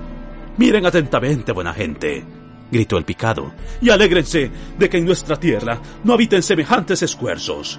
He aquí al monstruo basilisco de la lejana Serricania. No se acerquen, no se acerquen, porque aunque está encerrado en la jaula, ya solo su aliento pudiera envenenarlos. Siri y Fabio por fin se abrieron paso a empujones, por entre el montón de espectadores. ¡El basilisco! Continuó el picado desde lo alto, apoyándose en el palo como un guardia en una alabarda. Es la bestia más ponzoñosa del mundo, puesto que el basilisco es el rey de todas las culebras. Si hubiera más basiliscos, este mundo se hundiría por entero. Por suerte, este monstruo es rareza grande, puesto que nace de huevos puestos por el gallo. Y ustedes mismos saben, paisanos, que no todo gallo pone huevos, sino solo aquellos indecentes que, en la misma forma que una cloaca, el agujero le ponen otro gallo. Los espectadores reaccionaron con una risa coral a la broma anterior, o mejor dicho posterior. Solamente no rió Siri, quien todo el tiempo estaba observando con atención al ser, el cual, asustado por el ruido, se hizo un rollo, se apretó contra los barrotes y los mordisqueó, intentando en vano desplegar en la estrechura la membrana herida de las alas. Los huevos puestos por tales gallos, continuó el picado, han de ser empollados por ciento y una serpientes venenosas. Y cuando el huevo sale de un basilisco... Eso no es un basilisco, afirmó Siri, dándole un mordisco a una pera.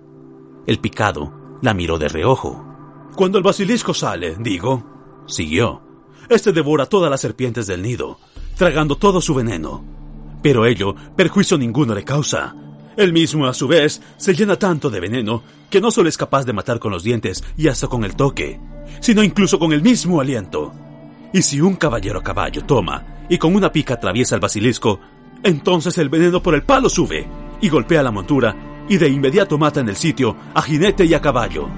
Eso es una mentira mentirosa, dijo Siri en voz alta y escupió unos pipos. Verdad verdadera, protestó el picado. Mata a jinete y a caballo mata. Seguro. Calla, mocosa, gritó la vendedora que sostenía al perro. No molestes. Queremos asombrarnos y escuchar. Siri, déjalo, susurró Fabio, tomándola por un costado. Siri le miró con rabia, echó mano al cestillo y sacó otra pera. Ante el basilisco.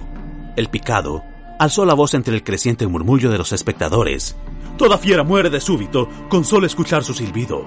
Toda fiera, incluso el dragón. ¿Qué digo dragón? El cocodrilo incluso. Y el cocodrilo es el más terrible. Quien lo ha visto sabe. Solo un animal no teme al basilisco. Y este es la Marta. La Marta, cuando divisa al monstruo en el desierto, corre al bosque a toda prisa. Y allá busca unas hierbas, solo por ella conocidas, y las come. Entonces la ponzoña del basilisco ya no asusta a la Marta, y lo puede morder hasta la muerte. Siri soltó una carcajada e imitó con la boca un sonido prolongado y bastante poco elegante. Oye, listilla.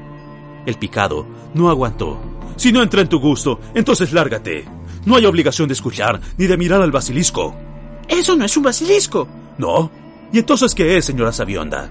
Una viverna, afirmó Siri, y luego tiró el rabo de la pera y se chupó los dedos. Una viverna común y corriente, joven, pequeña, hambrienta y sucia, pero una viverna, y eso es todo. En la vieja lengua, wyvern. ¡Oh! ¡Mírenla! gritó el picado. Vaya una lista y sabia que nos ha tocado.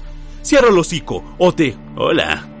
Habló un mozalbete, de cabello claro, ataviado con una boina de terciopelo y un jubón de escudero sin armas pintadas, y que sujetaba por los hombros a una muchacha delicada y paliducha, que llevaba un vestido de color albaricoque. Más despacio, maestra Trapafieras. No amenaces a una noble, pues con mi espada fácilmente te castigaría. Y además, algo me huele aquí a engaño. ¡Qué engaño, joven señor caballero! Se atrancó el picado. Miente esta moco. Quería decir que se equivoca esta doncella de noble nacimiento. Esto es un basilisco. Eso es una viverna, repitió Siri. Pero, ¿qué coño, Verna? Basilisco. Míralo si no, cuán severo, cómo silba, cómo muerde la jaula. ¿Y qué dentadura tiene? Dentadura tiene, te digo, ¿cómo? Como una viverna. Se enfadó Siri. Si la razón toda perdiste. El picado clavó en ella una mirada que no hubiera avergonzado a un auténtico basilisco. ¡Acércate! Acércate para que pueda echar el aliento sobre ti. Ahora verán todos cómo te desplomas lívida de la ponzoña. Vamos, acércate. Por supuesto. Siri soltó el brazo de la tenaza de Fabio y dio un paso al frente. No lo permitiré, gritó el escudero, de cabellos claros, soltando a su albaricocada acompañante y cortándole el paso a Siri. Eso no puede ser. Demasiado te arriesgas, hermosa dama. Siri, a quien todavía nunca nadie había titulado así, se ruborizó ligeramente. Miró al mozalbete y agitó las pestañas de una forma que había probado muchas veces con Harry, el escribano. No hay riesgo alguno, noble caballero. Sonrió seductoramente, contra las advertencias de Jennifer, quien muy a menudo le había recordado el refrán acerca del tonto que se ríe de otro tonto. No me pasará nada. Ese aliento ponzoñoso no es más que un cuento. Quisiera, sin embargo. El mozalbete puso la mano sobre el pomo de la espada. Estar junto a ti, para guardar y defenderte. ¿Me permites? Lo permito. Siri no sabía por qué la rabia en el rostro de la muchacha del traje albaricoque le producía tanto placer. Yo seré quien guarde y defienda. Fabio alzó la cabeza y miró retador al escudero. Y yo también voy con ella. Señores, Siri se hinchó y levantó la nariz. Más dignidad. No se empujen. Habrá para todos. El anillo de los espectadores se agitaba y murmuraba cuando se acercó con osadía a la jaula, casi sintiendo el aliento de ambos jóvenes en el cuello. La viverna silbó con rabia y se removió. Un olor a reptil les golpeó en las ventanas de la nariz. Fabio jadeaba ruidosamente, pero Siri no retrocedió. Se acercó aún más y estiró la mano, casi tocando la jaula. El monstruo se movió en la jaula, le enseñó los dientes. La multitud de nuevo se agitó. Alguien gritó. Bien, ¿y qué? Siri se dio la vuelta, poniéndose orgullosamente en jarras. ¿Me he muerto? ¿Me ha envenenado este monstruo ponzoñoso? Él es tan basilisco como yo soy. Se detuvo al ver la repentina palidez que cubrió los rostros de Fabio y del escudero se dio la vuelta con rapidez y vio como dos barrotes de la jaula cedían bajo el ímpetu del lagarto rabioso, arrancando del marco los clavos oxidados. ¡Huye! gritó a todo pulmón. ¡La jaula ha estallado! Los espectadores se dirigieron gritando hacia la salida. Algunos intentaron cruzar a través de la lona, pero solo se enredaron en ella, a sí mismo y a otros, y cayeron formando un ruidoso tumulto. El escudero agarró a Siri por los hombros, justo en el momento en que ella intentaba saltar, con el resultado de que ambos tropezaron, se golpearon y cayeron, tumbando también a Fabio. El perrillo velludo de la vendedora comenzó a ladrar, el picado a escupir asquerosas blasfemias, y la completamente desorientada dama del vestido de color albaricoque comenzó a lanzar penetrantes gritos. Los barrotes de la jaula se rompieron con un chasquido. La viverna salió al exterior. El picado saltó de la tribuna e intentó detenerla con el palo. Pero el monstruo le derribó con un golpe de sus garras, se encogió y lo aplastó con una cola llena de espinas. La picada faz del hombre se transformó en una pulpa sangrienta. Silbando y estirando las alas tullidas, la viverna bajó revoloteando de la tribuna y se arrojó sobre Siri, Fabio y el escudero, mientras intentaban levantarse del suelo. La doncella del vestido de color albaricoque se desmayó y cayó a lo largo, de espaldas, Siri se tensó para saltar, pero comprendió que no iba a darle tiempo. Le salvó el perrillo peludo que se escapó de los brazos de la vendedora, que se había caído y estaba enredada en los pliegues de su propia falda. Ladrando agudamente, el perro se lanzó contra el monstruo. La viverna silbó, se alzó, agarró al perro con las garras, se estiró en un movimiento reptilesco increíblemente rápido y le clavó los dientes en el cuello. El perrillo aulló salvajemente. El escudero se puso de rodillas y se echó mano al costado, pero no encontró ya la espada, porque Siri había sido más rápida. Con un movimiento relampagueante, sacó la espada de la vaina y saltó en media pirueta. La viverna se levantó. La cabeza arrancada del perrillo colgaba de su mandíbula llena de dientes. A Siri le pareció que todos los movimientos estudiados en Caer Morgen se ejecutaban solos, casi sin su voluntad o participación. Golpeó a la sorprendida viverna en la barriga y de inmediato giró esquivando, pero el lagarto que estaba echando sobre ella cayó en la arena, dejando escapar regueros de sangre. Siri saltó hacia él, evitando hábilmente la cola silbante, y con seguridad, precisión y fuerza, rajó el cuello al monstruo, saltó, realizó maquinalmente un quiebro ya innecesario, y de inmediato golpeó otra vez, ahora cortando la espina dorsal. La viverna se retorció y quedó inmóvil. Solo la cola serpentina seguía retorciéndose y golpeando, regando de arena todo a su alrededor. Siri embutió rápidamente la ensangrentada espada en la mano del escudero. ¡Ya ha pasado el peligro! gritó a la muchedumbre que corría y a los espectadores que todavía estaban enredados en la lona. El monstruo está muerto. Este valiente caballero lo acuchilló hasta la muerte.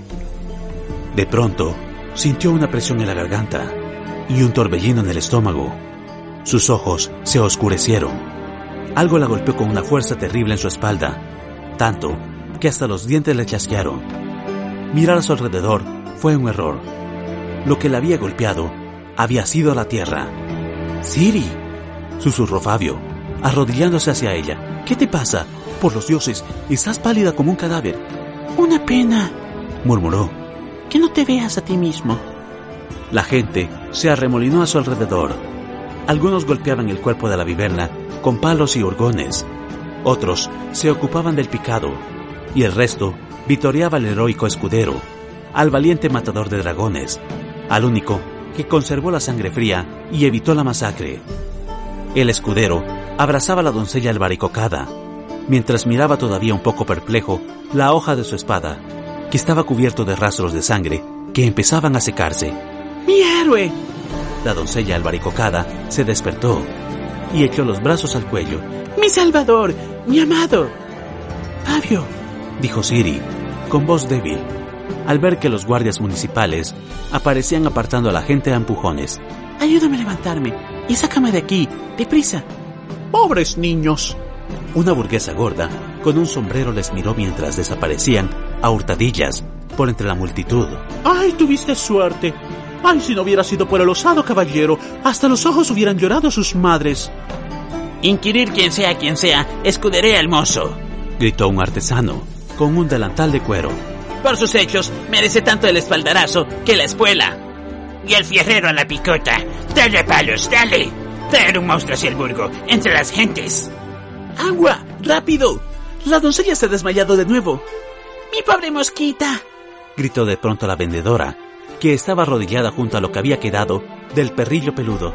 ¡Ah, mi perrilla infortunada! Vecinos, atrapen a la niña, a esa pícara que incitó al dragón. ¿Dónde está? No al fierrero, sino ella es la culpable de todo. Los guardias municipales, ayudados por numerosos voluntarios, comenzaron a abrirse paso entre la muchedumbre y a buscar. Siri venció su deseo de volver la cabeza. Fabio, susurró. Separémonos. Nos encontraremos dentro de unos minutos en aquella calle por la que pasamos. Vete. Y si alguien te detuviera y te preguntara por mí, di que no me conoces y que no sabes quién soy. Pero, Siri, vete. Apretó en el puño el amuleto de Jennifer y murmuró el hechizo activador. El encantamiento funcionó al momento, justo a tiempo. Los guardias, que ya se iban abriendo paso en su dirección, se detuvieron desorientados. ¿Qué cojones? Se asombró uno de ellos, que le había parecido, estaba mirando directamente a Siri. ¿Dónde está? Pues si la había visto ahora mismo. ¡Allá! ¡Allá! gritó otro, señalando en dirección contraria. Siri se dio la vuelta y se fue, todavía ligeramente turbada y debilitada por la subida de la adrenalina y la activación del amuleto. El amuleto actuaba tal y como tenía que hacerlo. Absolutamente nadie la veía, ni le prestaba atención. Absolutamente nadie. Como resultado, antes de que consiguiera salir de la multitud, fue golpeada, pisoteada y pateada innumerables veces. Evitó de milagro ser aplastada por una caja lanzada desde un carro. Por poco, no le golpearon en un ojo con un vierno. Los hechizos, como se veía, tenían su parte buena y mala, y tantas ventajas como inconvenientes. La acción del amuleto no duró mucho.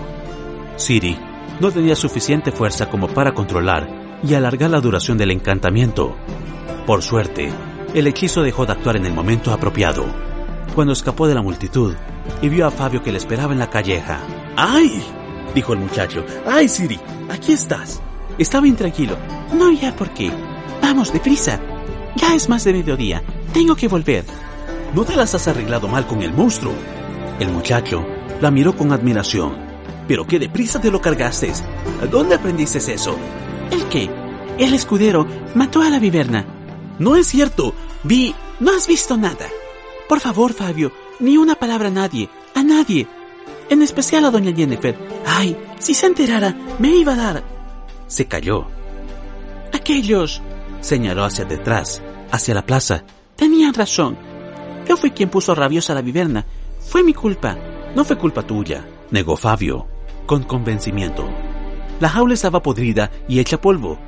Podía haber estallado en cualquier momento, dentro de una hora, mañana, pasado mañana. Mejor que haya sido ahora porque tú salvaste. El escudero fue quien lo hizo, gritó Siri. El escudero. Métete eso en la cabeza por fin. ¿Cómo me traiciones? Te transformaré en, en algo horrible. Yo sé hacer encantamientos. Te convertiré en... ¡Hey, hey! Les alcanzó una voz a sus espaldas. ¡Basta ya! Una de las mujeres, que iba detrás de ellos, tenía los cabellos oscuros y finamente peinados, unos ojos brillantes y unos labios delgados. Llevaba una corta capa sobre los hombros, de terciopelo violeta, forrada de piel de lirón. ¿Por qué no estás en la escuela, adepta? preguntó, con una voz fría y sonora, midiendo a Siri con una mirada penetrante. Espera, Tisaya, dijo la otra mujer, joven, alta, rubia, que llevaba un vestido verde con un gran escote. Yo no la conozco. Creo que no es. Lo es, le interrumpió la morena. Estoy seguro que es una de tus muchachas, Rita. No conoces a todas, claro. Esta es una de las que se escaparon de Loxia durante la confusión de la mudanza. Y ahora mismo nos lo va a reconocer.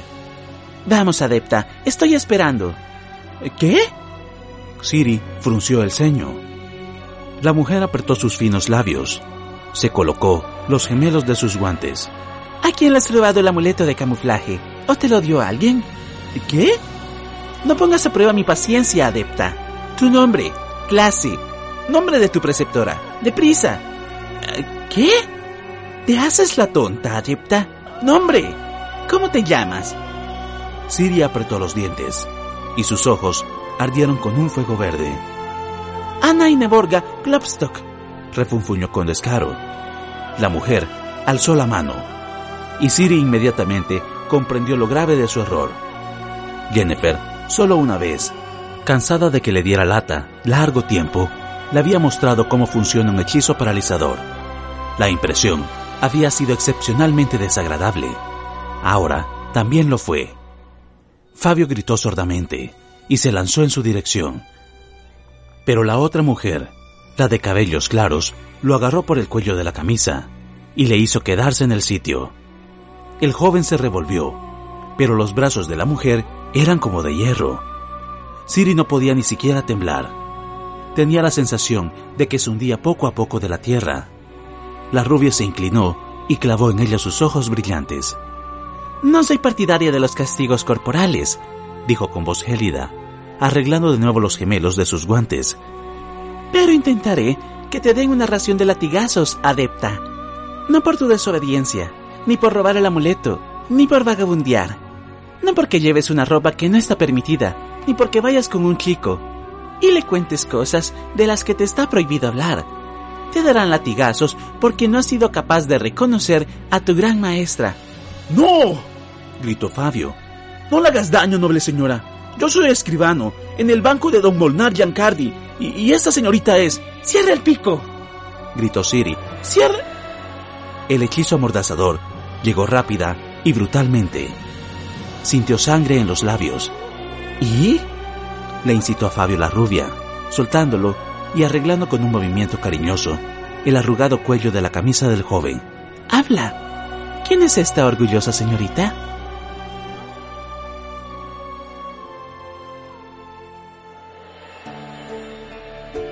Margarita Law Until salió de la piscina con un chapoteo, chorreando agua. Siri no pudo contener una mirada.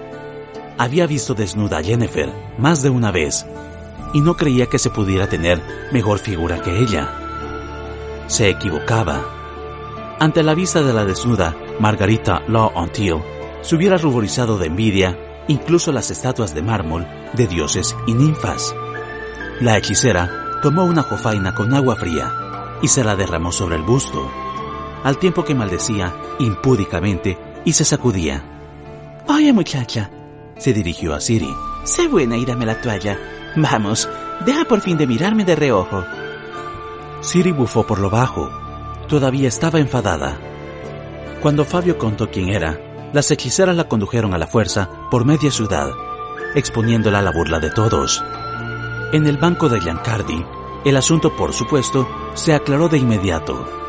Las hechiceras pidieron perdón a Jennifer y explicaron su comportamiento. Pasaba que las adeptas de Aretusa habían sido trasladadas temporalmente a Loxia, porque los cuartos de la escuela habían sido transformados en viviendas para los participantes e invitados al Congreso de los Hechiceros. Aprovechándose del barullo durante la mudanza, algunas adeptas habían escapado de Thaned y habían ido a vagabundear por la ciudad. Margarita Law Antil y Tisaya de Bries, alarmadas por la activación del amuleto de Siri, la habían tomado por una de las vagabundas. Las hechiceras pidieron perdón a Jennifer, pero ninguna pensó siquiera en pedirle perdón a Siri. Jennifer, al escuchar las disculpas, la miraba a ella, y Siri sentía como le ardían las orejas. Y lo peor fue para el pobre Fabio. Molnar Giancardi le gritó de tal modo que el muchacho tenía lágrimas en los ojos. A Siri le dio pena, pero también estuvo orgullosa de él. Fabio mantuvo su palabra y no dijo ni palabra acerca de la viverna. Jennifer, como se vio, conocía perfectamente a Tisaya y Margarita. Las hechiceras la invitaron a la Garza de Oro, la posada mejor y más cara de Gorsvelen, donde Tisaya se había alojado al llegar, evitando por motivos solo de ella conocidos acercarse a la isla. Margarita Law Antil, que por lo que se vio era la rectora de Aretusa, aceptó la invitación de la hechicera más mayor y por un tiempo compartía habitación con ella. La posada era de verdad de lujo. Tenía en el sótano unos baños propios, los cuales Margarita y Tisaya habían alquilado para su uso exclusivo, pagando por ello una cantidad inimaginable. A Jennifer y Siri, por supuesto, se les animó a usar de los baños, y como resultado, todas se habían remojado alternativamente en la piscina, y sudaban desde hacía algunas horas en el sauna, charlando además sin pausa. Siri dio la toalla a la hechicera. Margarita le acarició con delicadeza en la mejilla. Siri resopló de nuevo y se tiró, dando el chapuzón en la piscina, al agua que olía a romero. Nada como una foquita, sonrió Margarita, mientras se tumbaba junto a Jennifer en una tumbona de madera. Y está también formada como una ninfa. ¿Me la das llena? Por eso la traje aquí. ¿En qué clase tengo que ponerla? ¿Conoce los principios básicos? Eh, sí, pero mejor que comience como todas, por preescolar. No le perjudicará. Bien pensado, dijo Tisaya de Bries, que estaba ocupado ordenando unas copas que estaban sobre la mesa de mármol, cubierta por una capa de gotas de vapor. Bien pensado, Jennifer. A la joven le será más fácil si comienza junto con las novicias. Siri salió de la piscina. Se sentó en la orilla del entibado, retorciéndose los cabellos y chapoteando con los pies en el agua. Jennifer y Margarita charloteaban perezosamente, limpiándose la cara cada cierto tiempo con unas toallitas mojadas con agua fría. Tisaya, envuelta con vergüenza en una sábana, no se sumó a la conversación, dando la sensación de estar totalmente absorta en poner orden en la mesita. Pido perdón humildemente a las nobles damas, gritó de pronto desde arriba el invisible propietario de la posada. Disculpen por atreverme a molestar, pero un oficial desea con urgencia ver a la señorita de Bries. Dice que el asunto no admite dilatación. Margarita Law rió y guiñó un ojo a Jennifer, después de lo cual ambas, Como a una orden, se retiraron las toallas del busto y adoptaron una posición rebuscada y harto retadora. ¡Que entre el oficial! gritó Margarita, conteniendo la risa. ¡Adelante! ¡Estamos listas! ¡Ah! Como niñas, suspiró Tisaya de Bries, agitando la cabeza. Cúbrete, Siri. El oficial entró, pero la broma de las hechiceras se fue completamente al garete. El oficial no se turbó ante su vista, no se ruborizó, no abrió la boca, no desencajó los ojos, porque el oficial era una mujer, una mujer alta, esbelta, con gruesas trenzas morenas y espada al costado. Señora, dijo seca la mujer, haciendo una ligera reverencia en dirección a Tisaya de Bries, lo que produjo un tintineo de la cota de malla. Le anuncio que sus órdenes han sido ejecutadas. Pido permiso para regresar al cuartel. Concedido, respondió Tisaya. Gracias por la escolta y la ayuda. Buen viaje. Jennifer se sentó en la tumbona. Miró la escarapela del hombro de la guerrera, que tenía los colores negro, amarillo y rojo. ¿Acaso te conozco? La guerrera se inclinó rígida, se limpió el rostro sudoroso. En los baños hacía calor y ella llevaba cota de malla y caftán de cuero. He estado a menudo en Mengerberg, dijo. Doña Jennifer, me llamo Raila. A juzgar por tu escarapela, sirves en los destacamentos especiales del rey de Mawen. Sí, señora. ¿Con qué rango? De capitana.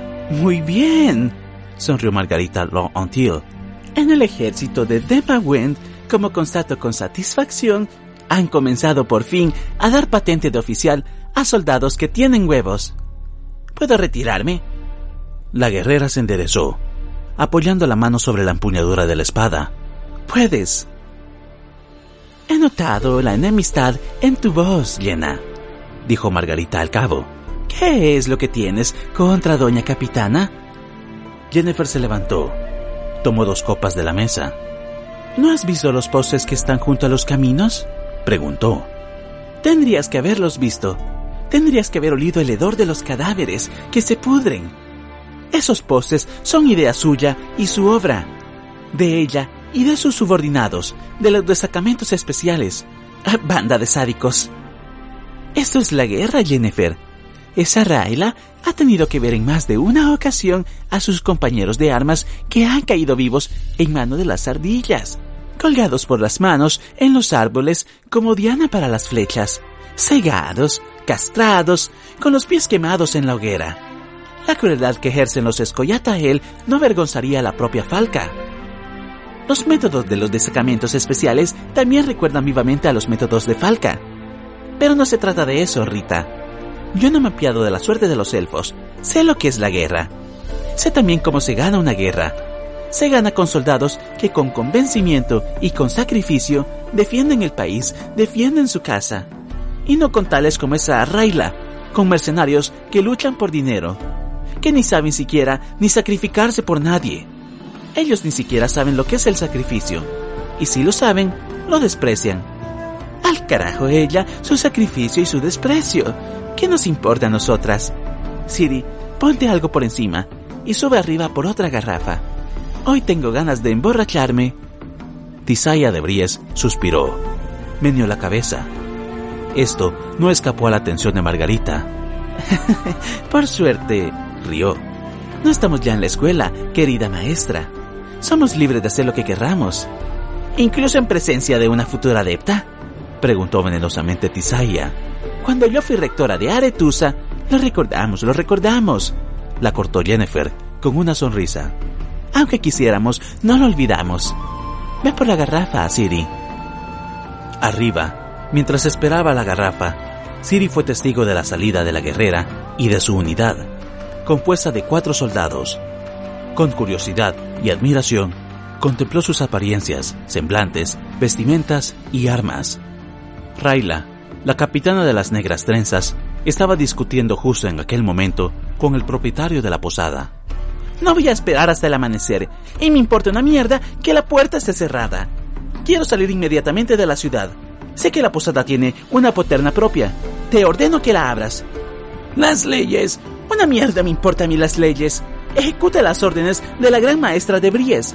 Está bien, capitán, no grites. Te abriré.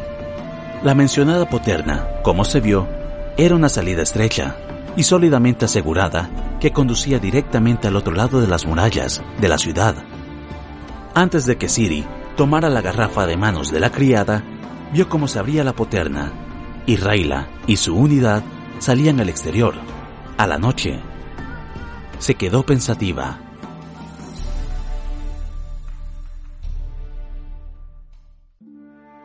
Bueno, por fin. Se alegró Margarita. No se sabía si al ver a Siri o a la garrafa que ésta transportaba. Siri puso la garrafa en la mesa, por lo visto mal, porque inmediatamente Tisaya de Bries la colocó. Al servir, Jennifer destrozó toda la composición, y de nuevo, Tisaya tuvo que colocarla. Siri se imaginó con horror a Tisaya en el papel de profesora. Jennifer y Margarita reanudaron su conversación, sin olvidarse de la garrafa. Siri se dio cuenta de que pronto iba a tener que ir por otra. Se sumió en sus pensamientos mientras escuchaba la conversación de las hechiceras. No, Jenna. Margarita agitaba la cabeza. No estás a la última, por lo que veo. He cortado con Lars. Se acabó. Elaine de Ireath, como dicen los elfos. ¿Y por eso tienes ganas de emborracharte? Entre otras cosas, confirmó Margarita. Estoy triste, no lo oculto. Al fin y al cabo hemos estado juntos cuatro años. Pero tuve que cortar con él. De un palo no se hace un barco. Sobre todo, bufó Tisaya de Bries, con la vista clavada en el dorado vino que se balanceaba en la copa. Teniendo en cuenta que Lars está casado. Precisamente por eso considero...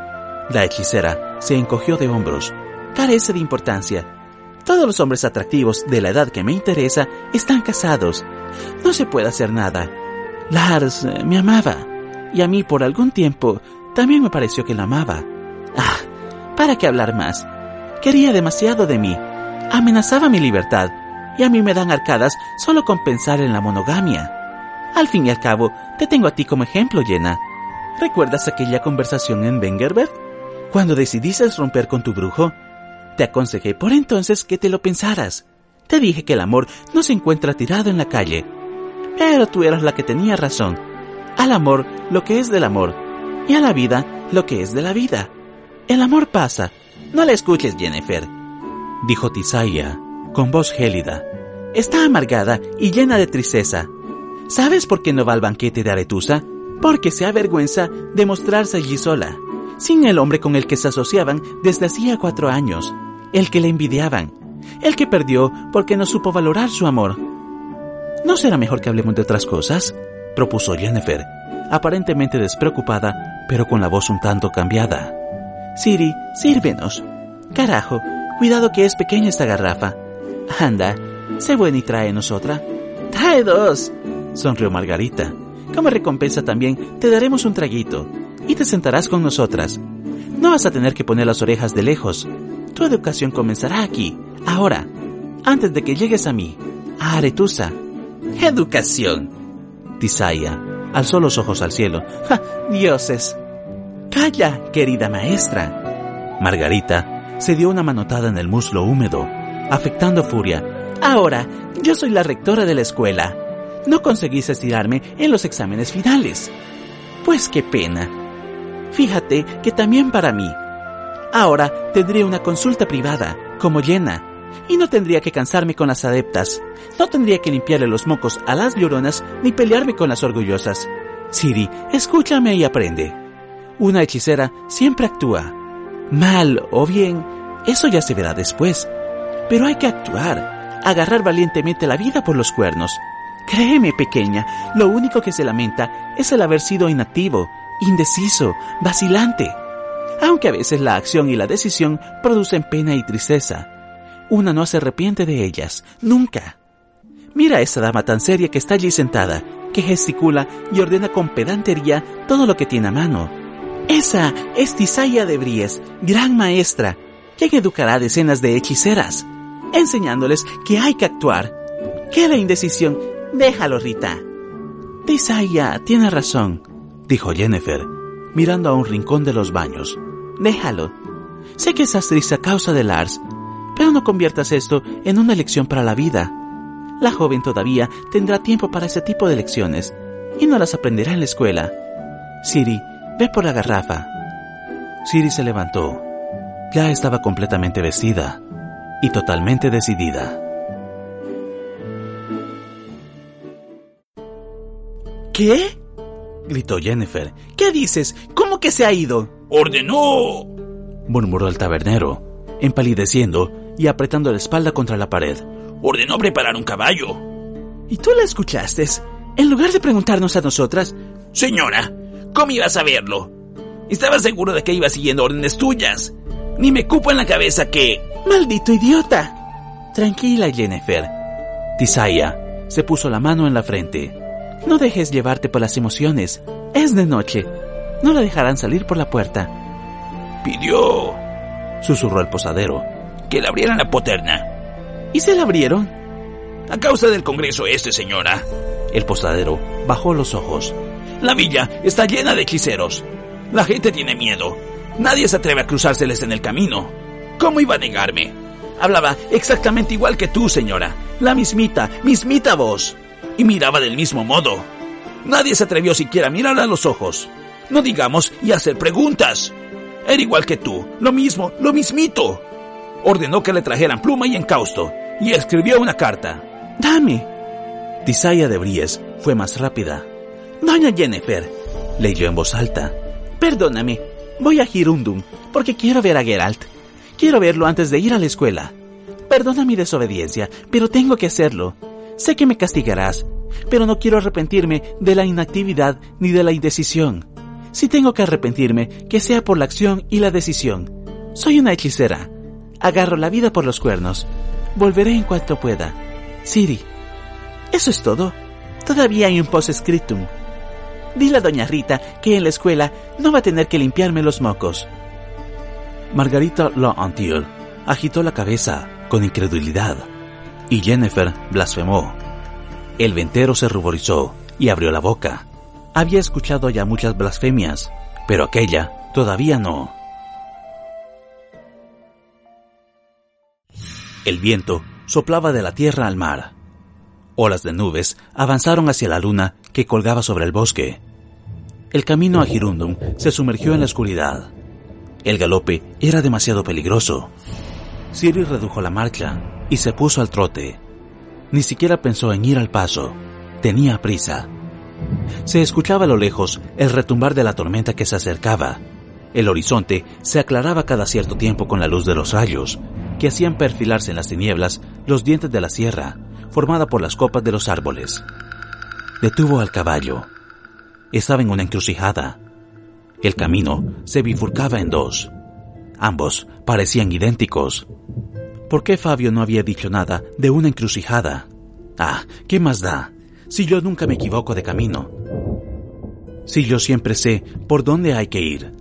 Entonces, ¿por qué ahora no sé qué camino tengo que tomar? Una enorme forma pasó sin un ruido por encima de su cabeza. Siri sintió como el corazón se le iba hasta el esófago. El caballo relinchó, cosió y se lanzó al galope, eligiendo la bifurcación de la derecha. Lo sujetó tras un instante. Solo es un búho normal y corriente, susurró intentando tranquilizarse a sí misma y al caballo. Un pájaro normal y corriente. No hay por qué tenerle miedo. El viento se intensificó. Oscuras nubes cubrieron la luna por completo. Pero por delante de ella, en la perspectiva del camino, en la senda que se retorcía por entre el bosque, había claridad. Cabalgó más deprisa. La arena saltaba debajo de los cascos del caballo. Al poco, hubo de detenerse. Ante ella había un acantilado y el mar, desde el que surgía el familiar como negro de la isla. Desde donde estaba, no podía ver las luces de Garstang, Loxia ni Aretusa. Solo veía la esbelta, solitaria y ornamentada torre de Taned, Thor Lara. Estalló un trueno, y un momento después, la cinta cegadora de un relámpago unió al cielo cubierto de nubes con la punta de la torre. Thor Lara la miró con los ojos rojos de sus ventanas. Parecía como si en el interior de la torre hubiera habido fuego durante un segundo. Thor, Lara. La torre de la gaviota. ¿Por qué este nombre me provoca tanto miedo? El viento golpeaba los árboles, gemían las ramas. Siri entrecerró los ojos. El polvo y las hojas la golpearon en las mejillas. Hizo dar la vuelta al caballo, que estaba bufando y retorciéndose. Siri había recuperado la orientación. La isla de Thaned señalaba hacia el norte. Ella tenía que ir en dirección al oeste. El camino de arena yacía entre la penumbra, como una clara línea blanca. Pasó al galope. De nuevo retumbó. Súbitamente, a la luz de los rayos, contempló unos jinetes, unas siluetas oscuras, difusas, en movimiento, a ambos lados del camino. Escuchó un grito. ¡Gar Aean! Sin pensarlo, espolió al caballo, tiró de las riendas, dio la vuelta y pasó al galope. Detrás de ella, gritos, silbidos, relinchos, el ruido de los cascos. Gar Aean, Oide! Galope, ruido de cascos, el ímpetu del viento. Una oscuridad en la que relucen los troncos blancos de los abedules del camino. Estruendo. Un rayo. A su luz, dos caballos intentan cortarle el camino. Uno saca una mano. Quiere agarrar las bridas. Tiene clavado en el sombrero el rabo de una ardilla. Siri golpea al caballo con los talones. Se pega al cuello del caballo. El ímpetu la echa a un lado.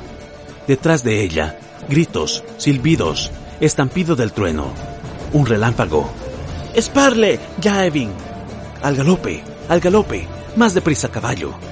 Trueno, relámpago. Una desviación. A la izquierda. Yo no me equivoco nunca. Otra desviación.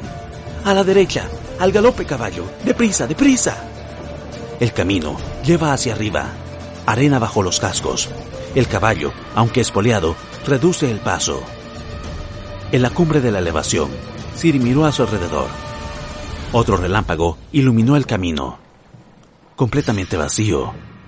Aguzó el oído, pero no escuchó más que el viento, las hojas crujiendo al viento. Retumbó. Aquí no hay nadie. Los ardillas son solo recuerdos de Caedwen, la rosa de Chaerrawed. Solo me lo pareció. Aquí no hay ni un alma, nadie me persigue. La golpeó el viento. El viento sopla de tierra adentro, pensó, y lo siento en la mejilla derecha. Me equivoqué. Un relámpago, a su luz brilla la superficie del mar.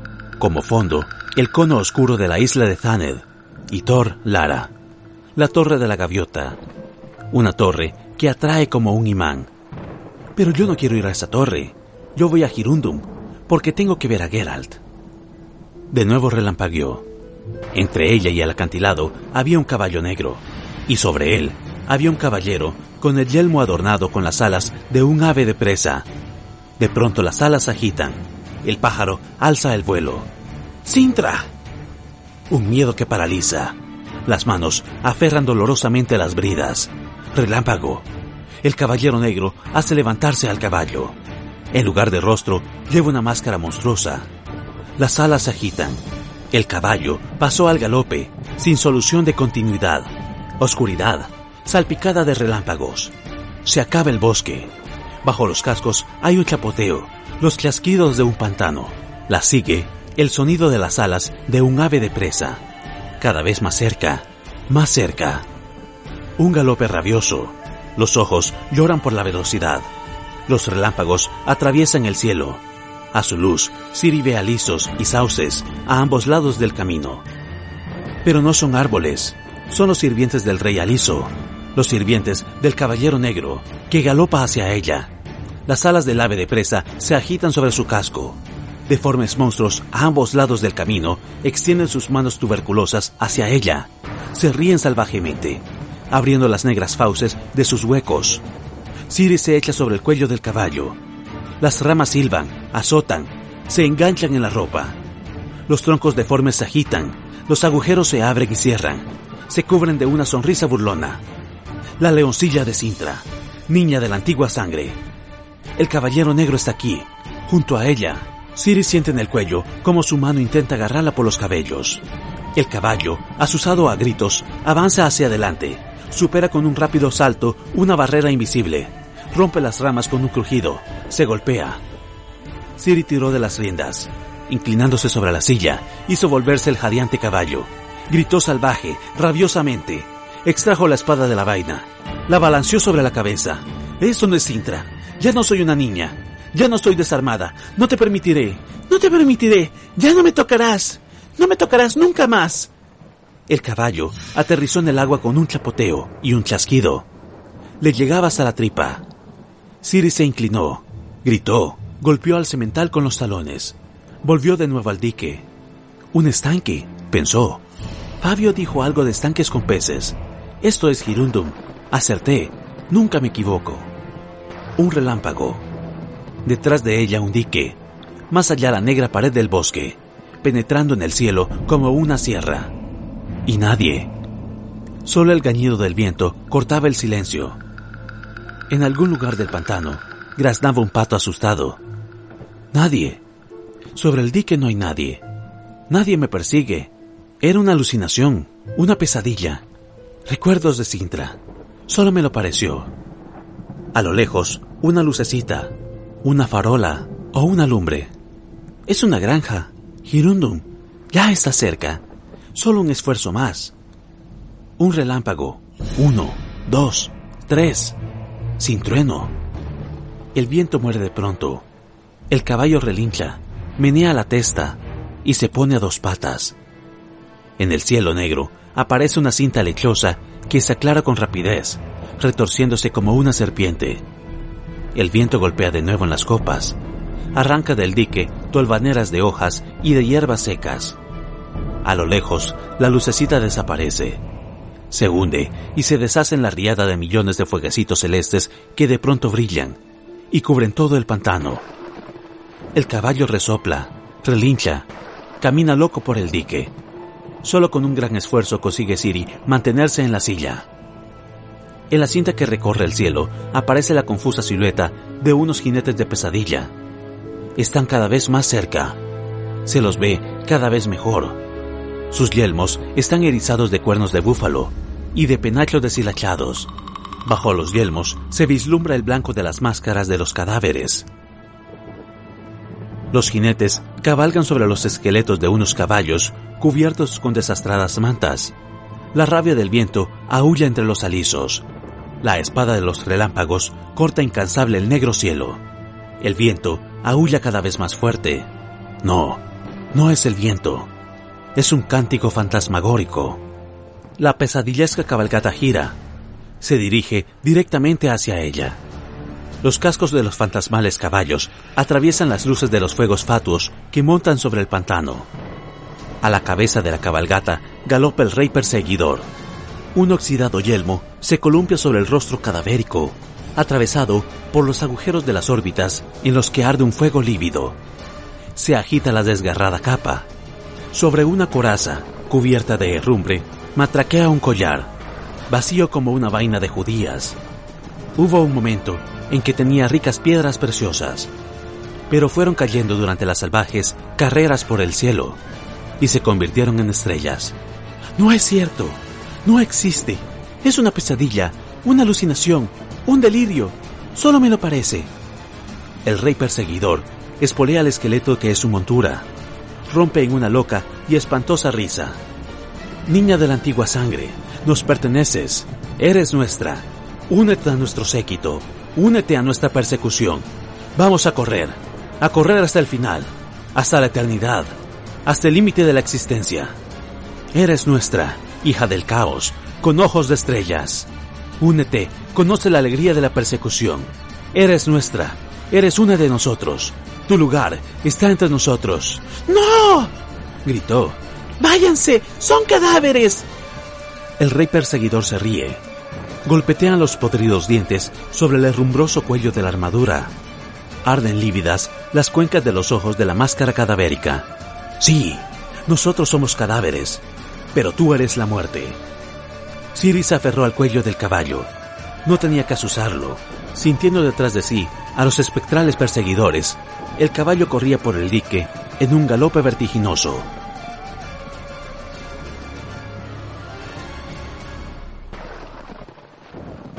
Bernie Hofmeyer, mediano, granjero de Girundum, levantó su peluda cabeza y escuchó el lejado sonido del trueno. Una cosa peligrosa, dijo. Esa tormenta sin lluvia. Atiza un rayo donde sea y ya está listo el fuego. Ah, un poco de lluvia no vendría nada mal, suspiró Jaskier, quien estaba tensando las cuerdas del laúd, porque el aire está que se puede cortar con un cuchillo. La camisa se pega a los lomos, los mosquitos deberían. Pero creo que se va a quedar en agua de borrajas. Rondaba la tormenta, rondaba, pero desde hace algún tiempo rebrilla ya por el norte. Creo que en el mar. Está cayendo sobre Tanid, confirmó el mediano. Es el punto más alto de los alrededores. Esa torre de la isla, Torlara, atrae los rayos que no veas. Cuando hay una borrasca como es debido, parece como si estuviera ardiendo. Hasta resulta raro que no se estroce. Es la magia, afirmó con convencimiento el trovador.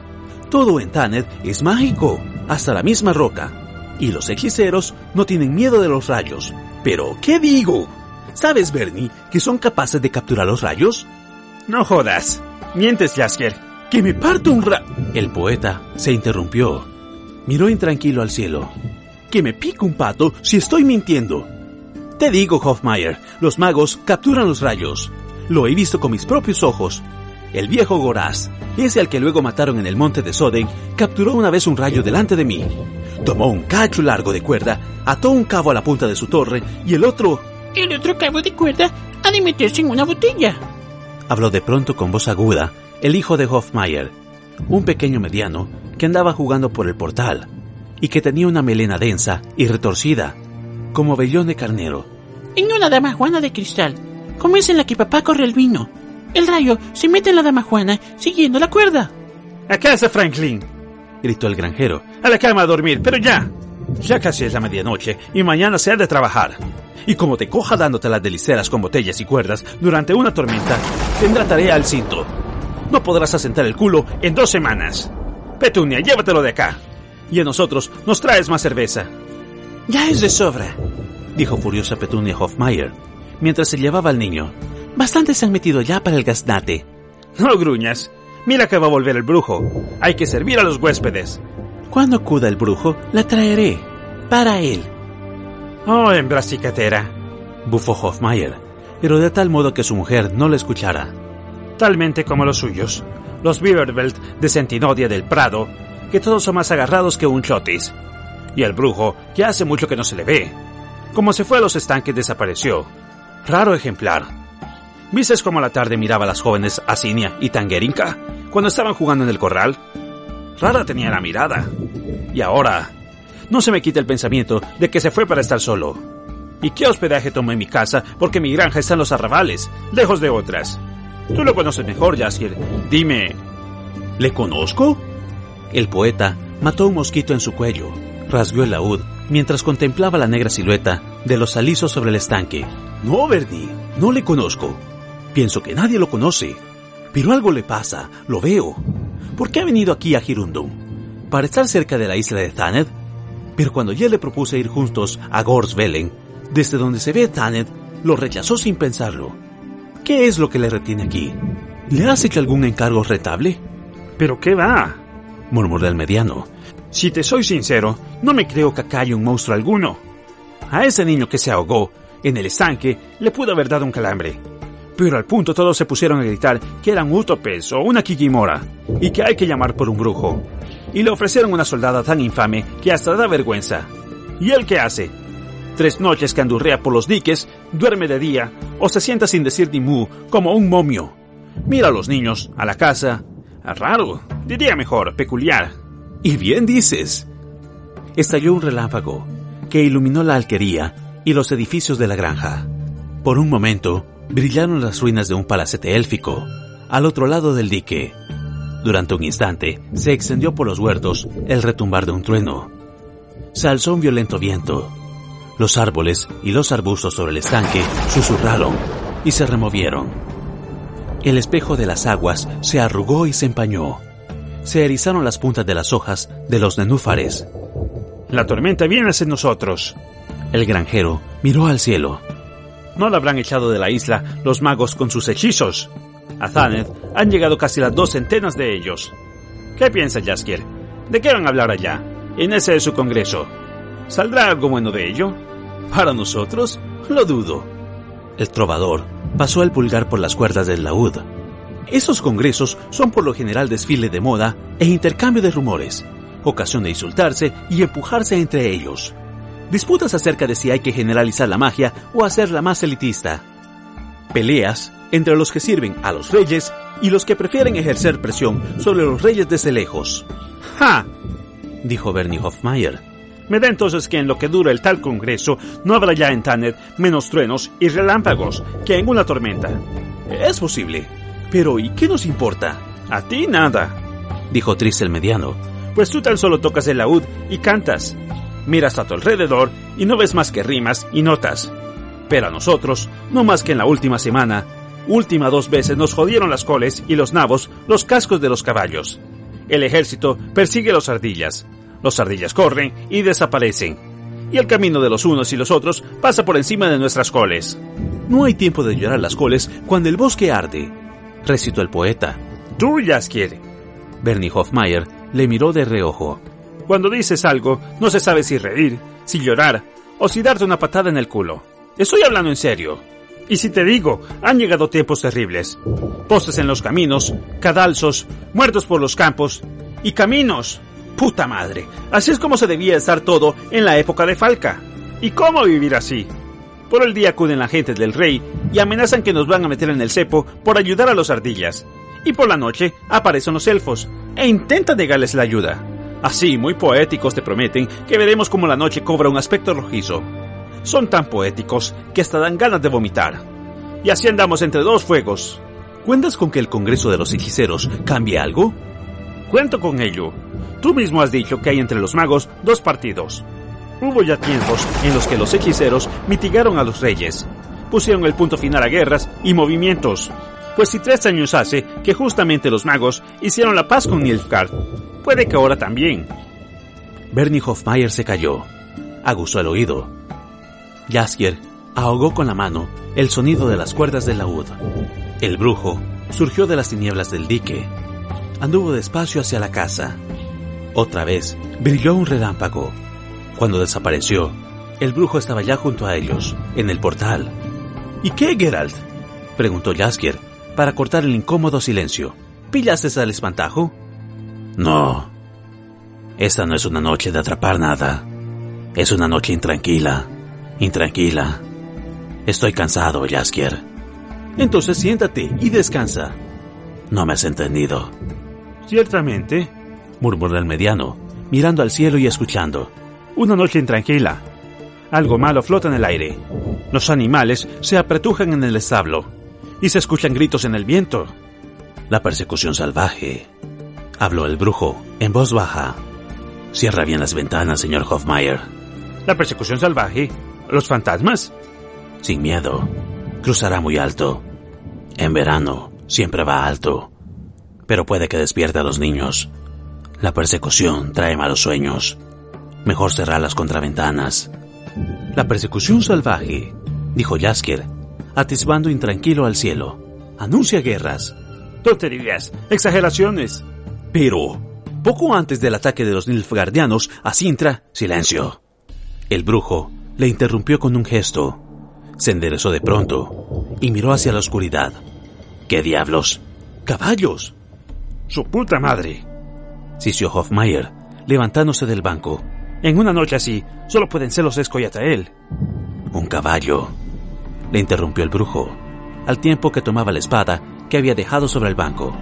Un caballo de verdad. El resto son espectros de la persecución. Mierda, no es posible. ¿En verano? Jaskier también se levantó, pero le dio vergüenza salir huyendo, porque ni Geralt ni Bernie parecían disponerse a huir. El brujo desenfundó la espada y corrió en dirección al dique. El mediano se lanzó tras él sin pensarlo, armado con un vierno. Hubo otro relámpago. Sobre el dique apareció un caballo al galope. Y detrás del caballo venía algo indeterminado, algo que era irregular. Un ovillo tejido de tinieblas y resplandores. Un torbellino, un delirio, algo que producía miedo, pánico. un horror repugnante que hacía retorcerse las entrañas. El brujo gritó, alzando la espada. El jinete le percibió, apresuró el galope, le miró. El brujo gritó otra vez. Resonó un trueno. Hubo un resplandor, pero esta vez no fue un relámpago. Jaskier se agazapó, junto al banco, y se hubiera metido debajo si no hubiera sido demasiado estrecho. Bernie dejó caer el vierno. Petunia Hofmeier, que había salido de la casa, lanzó un grito. El brillo cegador se materializó en una esfera diáfana, en cuyo interior apareció una figura que tomó contorno y forma a una velocidad relampagueante. Jaskier la reconoció al momento.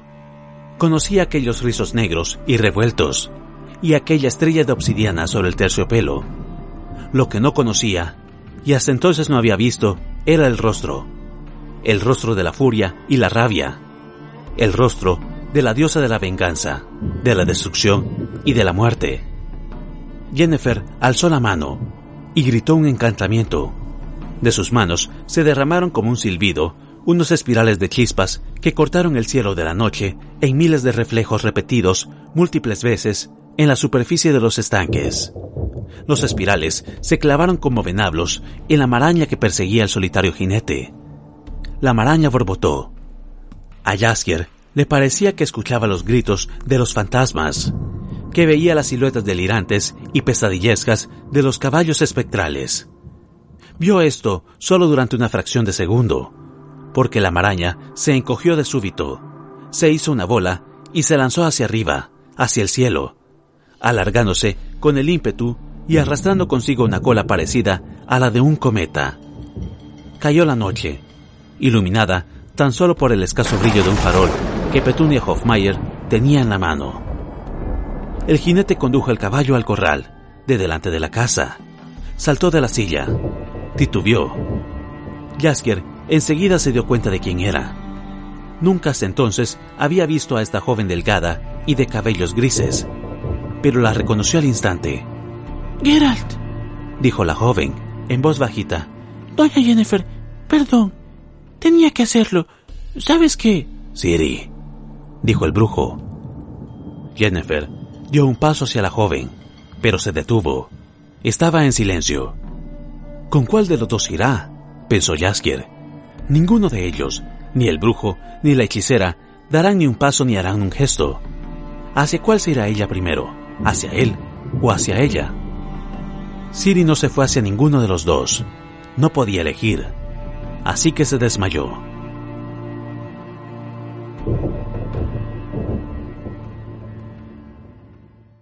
La casa estaba vacía. El mediano y toda su familia habían salido a trabajar al alba. Siri fingía dormir, pero yo como Geralt y Jennifer salían. Se deslizó de las sábanas, se vistió con rapidez, salió a hurtadillas de la isba y lo siguió al huerto.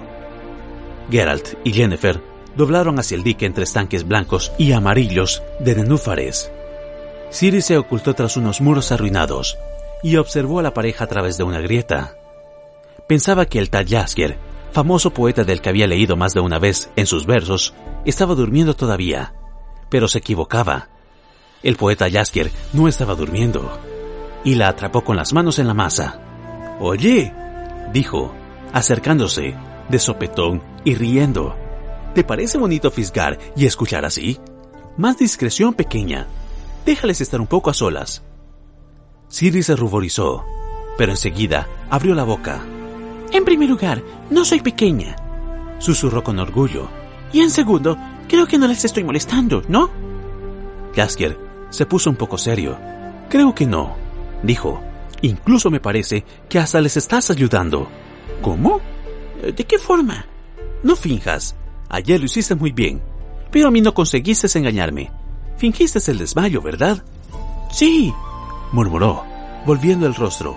Doña Jennifer se dio cuenta, pero Geralt no. Ambos se trajeron a casa. Sus manos se tocaron. Estuvieron sentados junto a tu cama hasta casi el albor, pero no se dijeron ni una palabra. Solo ahora han decidido salir a conversar, allí, al dique, junto al estanque. Y tú te has decidido a escuchar lo que dicen y a mirarlos a través de un agujero en el muro. ¿Tanto te interesa saber lo que hacen allí? No hacen nada allí. Siri enrojeció ligeramente. Hablan un poquito, y eso es todo. ¿Y a ti? Jaskier se sentó en la hierba, junto a un manzano, y apoyó la espalda en el tronco, no sin antes haberlo examinado por si hubiera hormigas u orugas. ¿Te gustaría saber de qué están hablando? Sí, no. Y al fin y al cabo, al fin y al cabo no les oigo. Están demasiado lejos. Si quieres, sonrió el bardo, te lo digo. ¿Y cómo vas a saberlo tú? Yo, noble Siri, soy poeta. Los poetas lo saben todo de esos asuntos. Te diré algo más.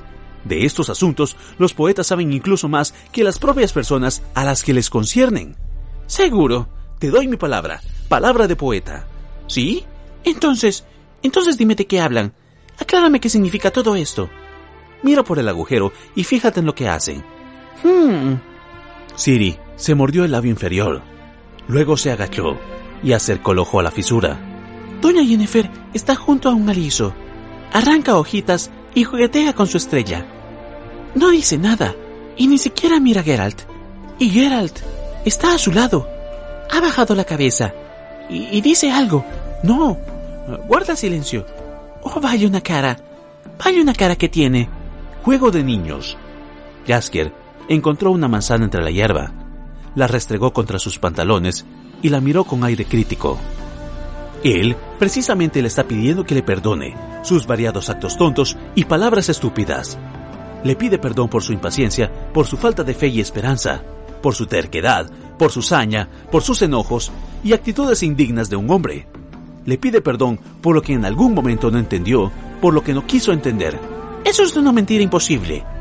Siri se enderezó y se el flequillo hacia atrás, con un violento movimiento. Te lo estás inventando todo. Le pide perdón porque solo ahora comprendido. Jaskier se quedó mirando fijamente al cielo, y su voz comenzó a tomar el ritmo de un verdadero romance, por lo que querría comprender, pero se teme que no va a poder, y por todo lo que nunca jamás comprenderá. Pide perdón y se disculpa. Sentido, conciencia, destino. Carajo, todo banalidades y no riman. No es verdad. Siri pataleó. Geralt no dice eso. Él no dice nada. Sí, lo he visto. Está allí de pie con ella, callado. En eso consiste la tarea de la poesía, Siri. En hablar de lo que otros callan. Vaya una tarea más tonta. Y tú te inventas todo. También en eso consiste la tarea de la poesía. Escucho unas voces que llegan desde el estanque. Echa un vistazo, deprisa. Mira qué es lo que pasa. Geralt. Siri puso de nuevo el ojo en el agujero del muro. Está de pie con la cabeza baja. Y Jennifer le está gritando terriblemente. Le grita y agita las manos. ¡Ay, ay! ¿Qué puede significar esto? Juego de niños. Jasker de nuevo fijó la vista en las nubes que flotaban en el cielo. Ahora es ella la que le pide perdón a él.